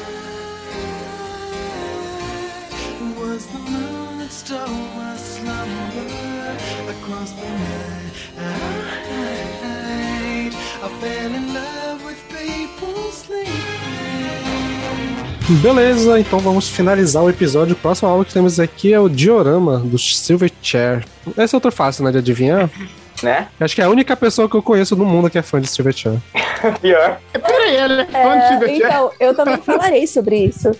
É, senta que lá vem a história. Bom, primeiro eu vou, eu vou responder a pergunta do, do Sander, porque ele disse que eu vivo falando de My Chemical Romance e na hora que eu tenho a oportunidade de colocar eles pra vocês ouvirem, eu não coloco. Mas vou é, explicar cara. por quê. É, tem três bandas de rock, basicamente, que poderiam estar nesse episódio. Uma é Beatles, que eu amo desde pequena, só que todo mundo já conhece. Várias. A outra é My Chemical Romance. Eu só E- conheço o Hey Jude, hein? É, você tá errado então. a outra é o My Chemical Romance, que também é uma das bandas da minha vida e só que muita gente também conhece diferentes fases da Só banda. conheço o Black Parade, é nóis. Tá, é que você é exceção. Helena. Aí eu resolvi trazer Silverchair. Por quê? Silverchair aqui no, no Brasil, geralmente as pessoas só conhecem Miss You Love, que inclusive foi é, música de algum casal de malhação lá no início dos anos 2000. É, o pessoal conhece Anna's Song, e talvez só Freak, essas três músicas. E esse aqui é o álbum que o pessoal mais conhece, essa capa, né? Eu acho que todo mundo já viu essa capa. Então, eu resolvi trazer esse álbum para, para que as pessoas conheçam mais Silverchair. E que Silverchair não é só Miss You Love, não é só mais aquela banda do cara lourinho. E vocês ouvindo um álbum do Silverchair, mas você essa não é pode. Nirvana. Inclusive, o que eu fui ouvir esse álbum pensando que ia ser Creed não é brincadeira, não. Então, eu, que, eu quis surpreender vocês e eu acho que eu consegui. É, Então, eu resolvi trazer esse álbum porque, pra mim, ele é o mais genial da banda. É assim, foi na época que eles estavam no ápice da, da criatividade e. E fica a dica que ouvindo, só ouvindo esse álbum, vocês não vão saber, vocês não vão conhecer Silverchair. Porque é uma banda que cada álbum é totalmente diferente do anterior. Porque eles começaram muito jovens, é uma banda australiana e eles começaram ganhando um concurso lá de alguma rádio na Austrália, um concurso para gravar um álbum, e eles tinham tipo 13, 14 anos. É, então vocês imaginam, o primeiro álbum eles gravaram com essa idade e foram crescendo à medida que, que a banda também foi crescendo e sendo conhecida mundialmente, tudo mais. Então é por isso, eu acho que é por isso que os álbuns são tão diferentes, eles amadureceram, né? E o Diorama, pra mim, foi o ápice dessa criatividade deles. É, e eu sou bem Zé Orquestrinha, né, gente? Eu adoro uma orquestra no meio das músicas, assim, um violoncelo, um violino, um órgão. E esse álbum também tem. Eles trabalharam com o, com um cara que eu nunca tinha ouvido falar antes, que é o Van Dyke Parks, que é um cara fodão lá da, da de, de orquestra e tal. E eu conheci Silverchair ali né, nesse miolo dos anos 2000 também, ao mesmo tempo que eu tava conhecendo bandas de metal. E é uma banda muito especial pra mim. Eu aconselho vocês ouvirem todos os álbuns, que são cinco só, álbuns de estúdio, então dá pra ouvir até um dia a discografia inteira. Que inclusive eu tenho todos aqui. tenho edições especiais, DVD, mais DVD. Esse DVD aqui que eu paguei super caro do Diorama no eBay uns anos atrás. Tem no Diorama aqui também. Enfim, é um álbum, álbum muito especial. Eu acho ele genial, lindíssimo do início ao fim. É, tem baladinha, tem pianinho, tem rifão, tem solo de guitarra. E eu amo a voz do Daniel. Infelizmente a banda não existe mais, eles estão em ato, em ato desde 2011. E creio que eles não vão voltar mais, é uma banda morta, porque o Daniel tá em carreira solo já faz algum tempo. E ele e tem muito problema, assim, além de, de problemas psicológicos, ele também tem problemas físicos, né? Tem artrite, tem esse tipo de coisa. Inclusive, na época do Diorama, foi a época que ele mais sofreu disso. Porque, inclusive, na música Love Your Life, é, o clipe é em animação. Justamente porque ele não pôde gravar, porque ele tava no ápice do, da artrite dele, que ele não conseguia nem se mexer direito. Mas, enfim... expliquei por que eu escolhi a banda e o álbum. E eu espero que vocês tenham gostado, porque eu acho esse álbum, assim, se eu pudesse dar uma definição pra ele, seria belo. Resumir em uma palavra. Gostei, gostei, É, gostei. é isso. Então, eu, como eu falei da Glorinha, eu fui muito. Eu fui ouvindo ele pensando em, sei lá, Creed, Days Grace, é, The Killing, né? Essas bandas assim, que tem a, que são meio. Pelo menos visualmente, né? Era parecido com o Free a foto dos caras da banda. E. Pós-grunge. Silvet- Pois é, e a Silvet era uma banda que eu nunca tinha ouvido uma música sequer. Tipo, até fui pegar as mais famosas e realmente não conheço nada deles. Nem conheci álbum nem nada. Então fui bem, bem tiro no escuro, sem nada. Te falar que eu gostei pra caramba desse álbum. É, ele me parece que você, como sei lá, tipo, um álbum mais leve de uma banda de metal que bota umas paradas e prog no meio. Tipo, se a banda fosse, tipo, o que seria, sei lá, um álbum novo do Lepros, assim, tipo, uma banda de metal que tem uma parada prog sinfônica que resolve fazer um álbum mais calminho, mais leve e tal. Mas de vez em quando ainda dá uma, uma acelerada numa música ou outra, tem mais uns riffs legais. Tem o orquestra pô, que ficou muito bem, casou muito bem. Eu real gostei desse álbum, acho que. É, acho que ficou em terceiro lugar pra mim dos álbuns que eu mais gostei da, da pauta de hoje. Só ficou atrás do Placebo e do Chris of the Age, infelizmente. É. E eu gostei também muito do vocal dele. Me lembrou um pouco do vocal do. Caraca, do maluco do Panic! Disco. O... Não sei o nome do cara, mas sei quem está falando. Ah, Pois é. porra, Me lembrou, caralho. me lembrou um pouco a voz dele, assim, tipo, Brandon Urie.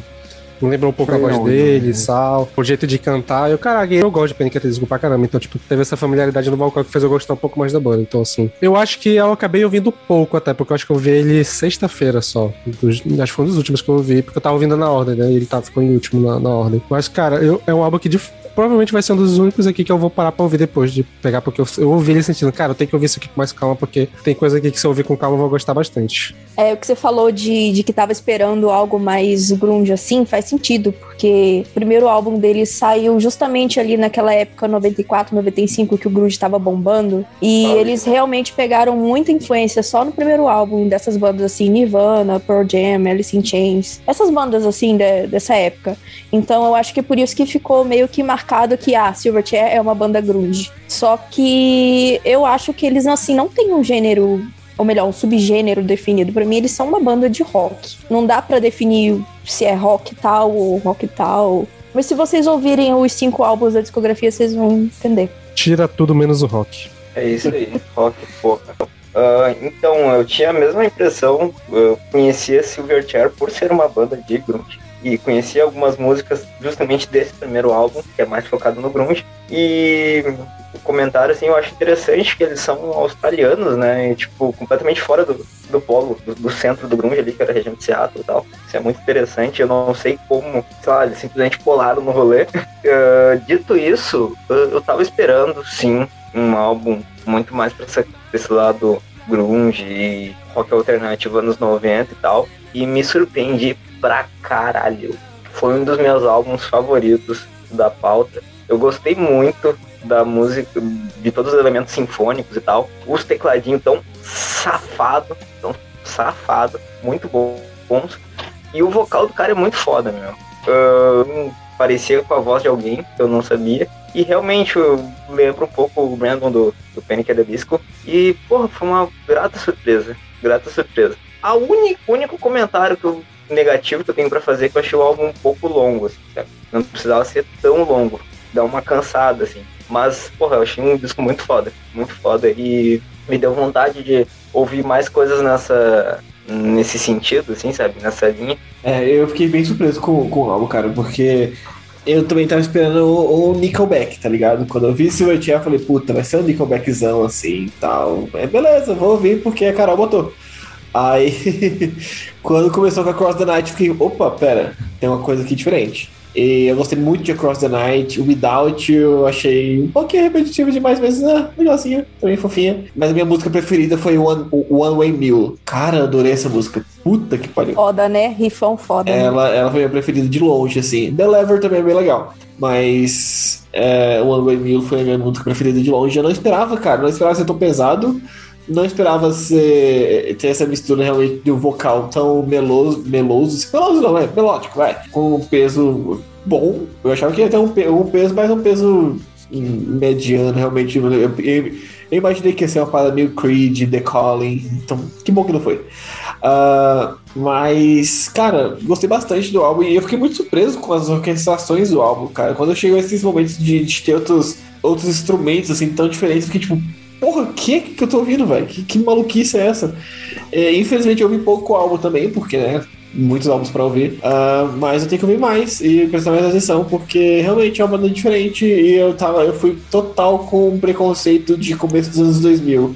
E eu, eu, eu também vi a foto deles e assim, eu falei, putz, esse cabelinho aqui pintado, espetadinho pra cima. Eu falei, caraca. Mas. Assim, legal. Cabelinho do cara É, essa, do essa, Nickelback, né, meu? É, essa, essa, essa californiana, né, que o, povo, que o povo fazia na época, que é luzes assim, eu fiquei, né, não sei, velho. Mas eu gostei, achei bem legal, achei, eu gostei bastante do álbum, tenho que ouvir mais, e eu acho que eu ouvi. Eu acho que o único álbum que eu, eu tinha ouvido falar dessa banda antes é o New Ballroom. Eu não sei É o mais famoso. é, eu não sei que música desse álbum eu ouvi, mas eu sei que eu ouvi alguma música dela, desse álbum, eu não lembro qual. Mas eu vou parar pra ouvir depois o Diorama direito e o Neil Ballroom também, porque é, é- é, são, eu tô ligado que tem, uma, que tem uma fanbase não muito grande, mas é, todo mundo que é muito fã dessa banda é tipo muito fã mesmo. Eu fico, cara, eu tenho que começar a entender isso. Por que, que o povo ama tanto essa banda? E deu pra entender um pouquinho pelo Diorama. Carol, é. Não. não, não, não gostei. Ai, ai, eu fiquei na dúvida qual seriam meus comentários sobre esse álbum. Só E te perdoo assim- porque você é novo aqui, tá? Tá bom. Opa, eu gosto de Wishmaster, a gente tava conversando no episódio, então. Eu falei É. assim, putz, esse é o é, eu, eu achava que era da Kat esse álbum. Entendeu? Eu falei assim, ah, da Kat, talvez se eu jogar algumas verdades, a Kat vai aceitar. Aí, aí foi chegando pro final, eu vi, caraca, é a Carol. Eu não conheço direito a Carol. Como que vai ser a reação dela? Enfim. Ai, cara, desculpa. É, vou ser o mais educado possível. Eu não gostei dos vocais. Mas eu gostei da música One Way Mo. Mo, Mo enfim. Ah, foi uma faixa que me cativou bastante. Tem uma vibe um pouco grunge, uma guitarra pesada, uma bateria bem trabalhada. Ah, enfim, eu gostei de Deliver também.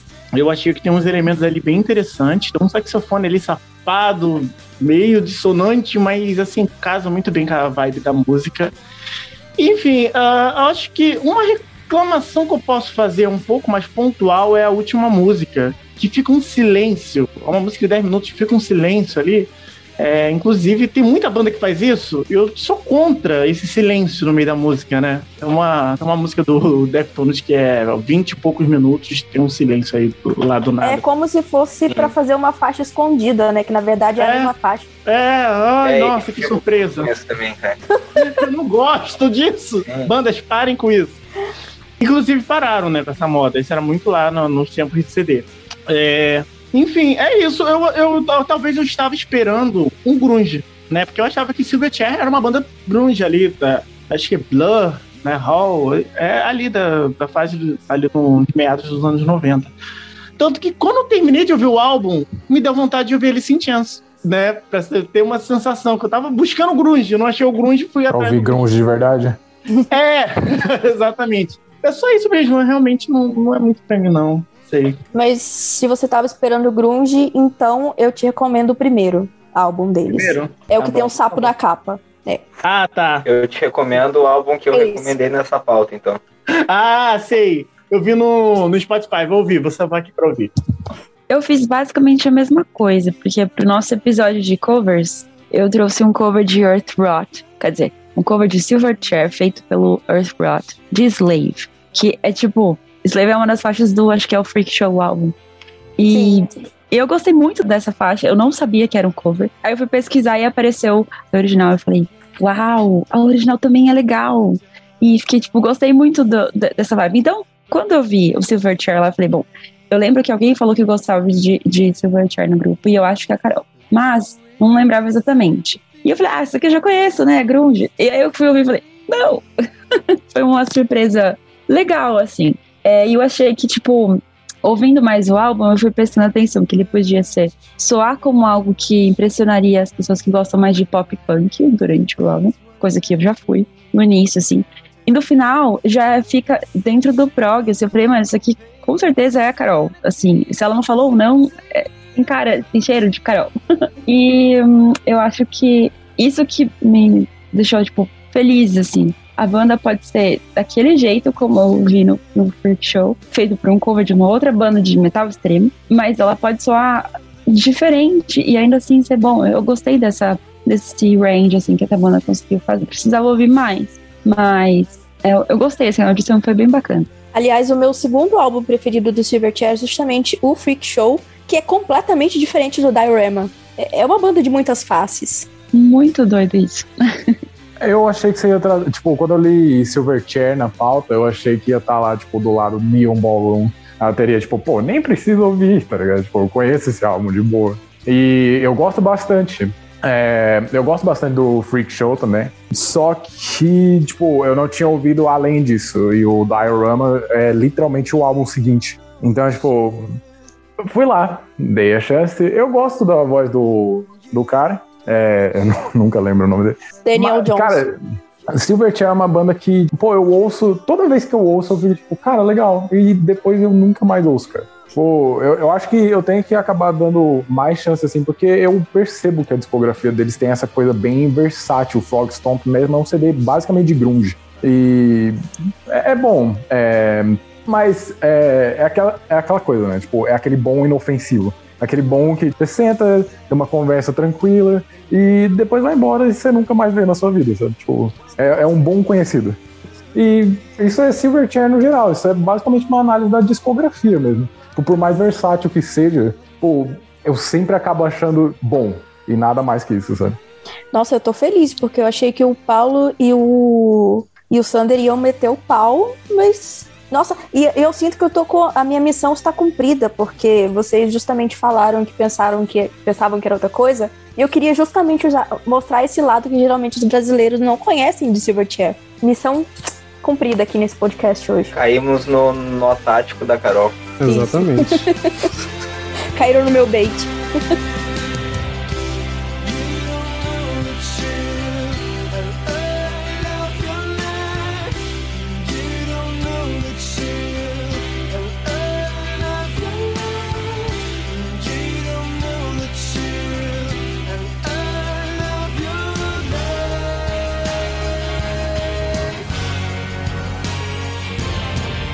Mas enfim, vamos encaminhando então pro final do episódio, galera. Espero que vocês tenham curtido esse tipo de episódio. É, Vai vir mudanças aí no podcast, então não sei com que frequência a gente vai fazer episódios assim, mas vamos discutir em breve vocês vão saber. É, mas a gente gosta de gravar é, o episódio que a gente consegue ter contato com coisas novas, muitas coisas novas de uma vez. Então acho, acho que é, das séries, acho que é uma das minhas favoritas de gravar. Eu imagino que seja das pessoas aqui também. Já dando adianto que a próxima série desse Álbuns da Vida vai ser só de metal nacional. Então já fiquem aí, já fiquem pensando qual vai ser de vocês. Eba, Beneath E the Remains. já fica.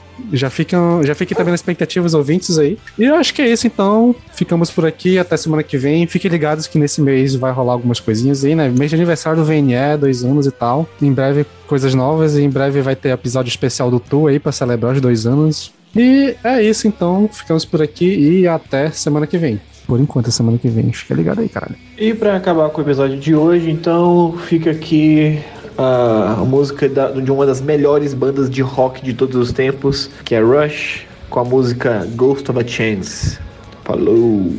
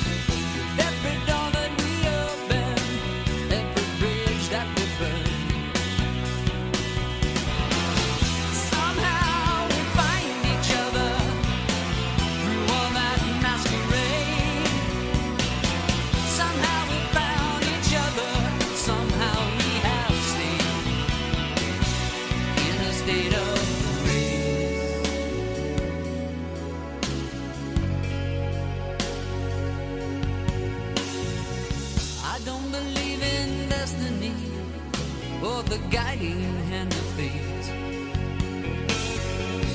I don't believe in forever, or love as a mystical state. I don't believe in the stars or the planets or angels watching from above. But I believe there's a ghost of a chance we can find someone to love and make it last.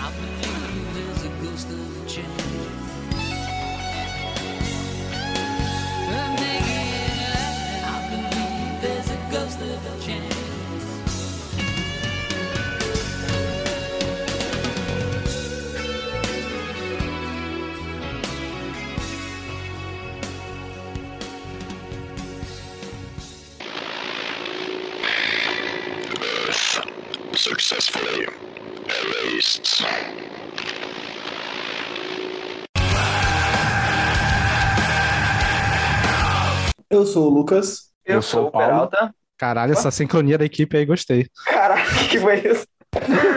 ah, desculpa que eu tô acostumado a sempre ser depois do Lucas.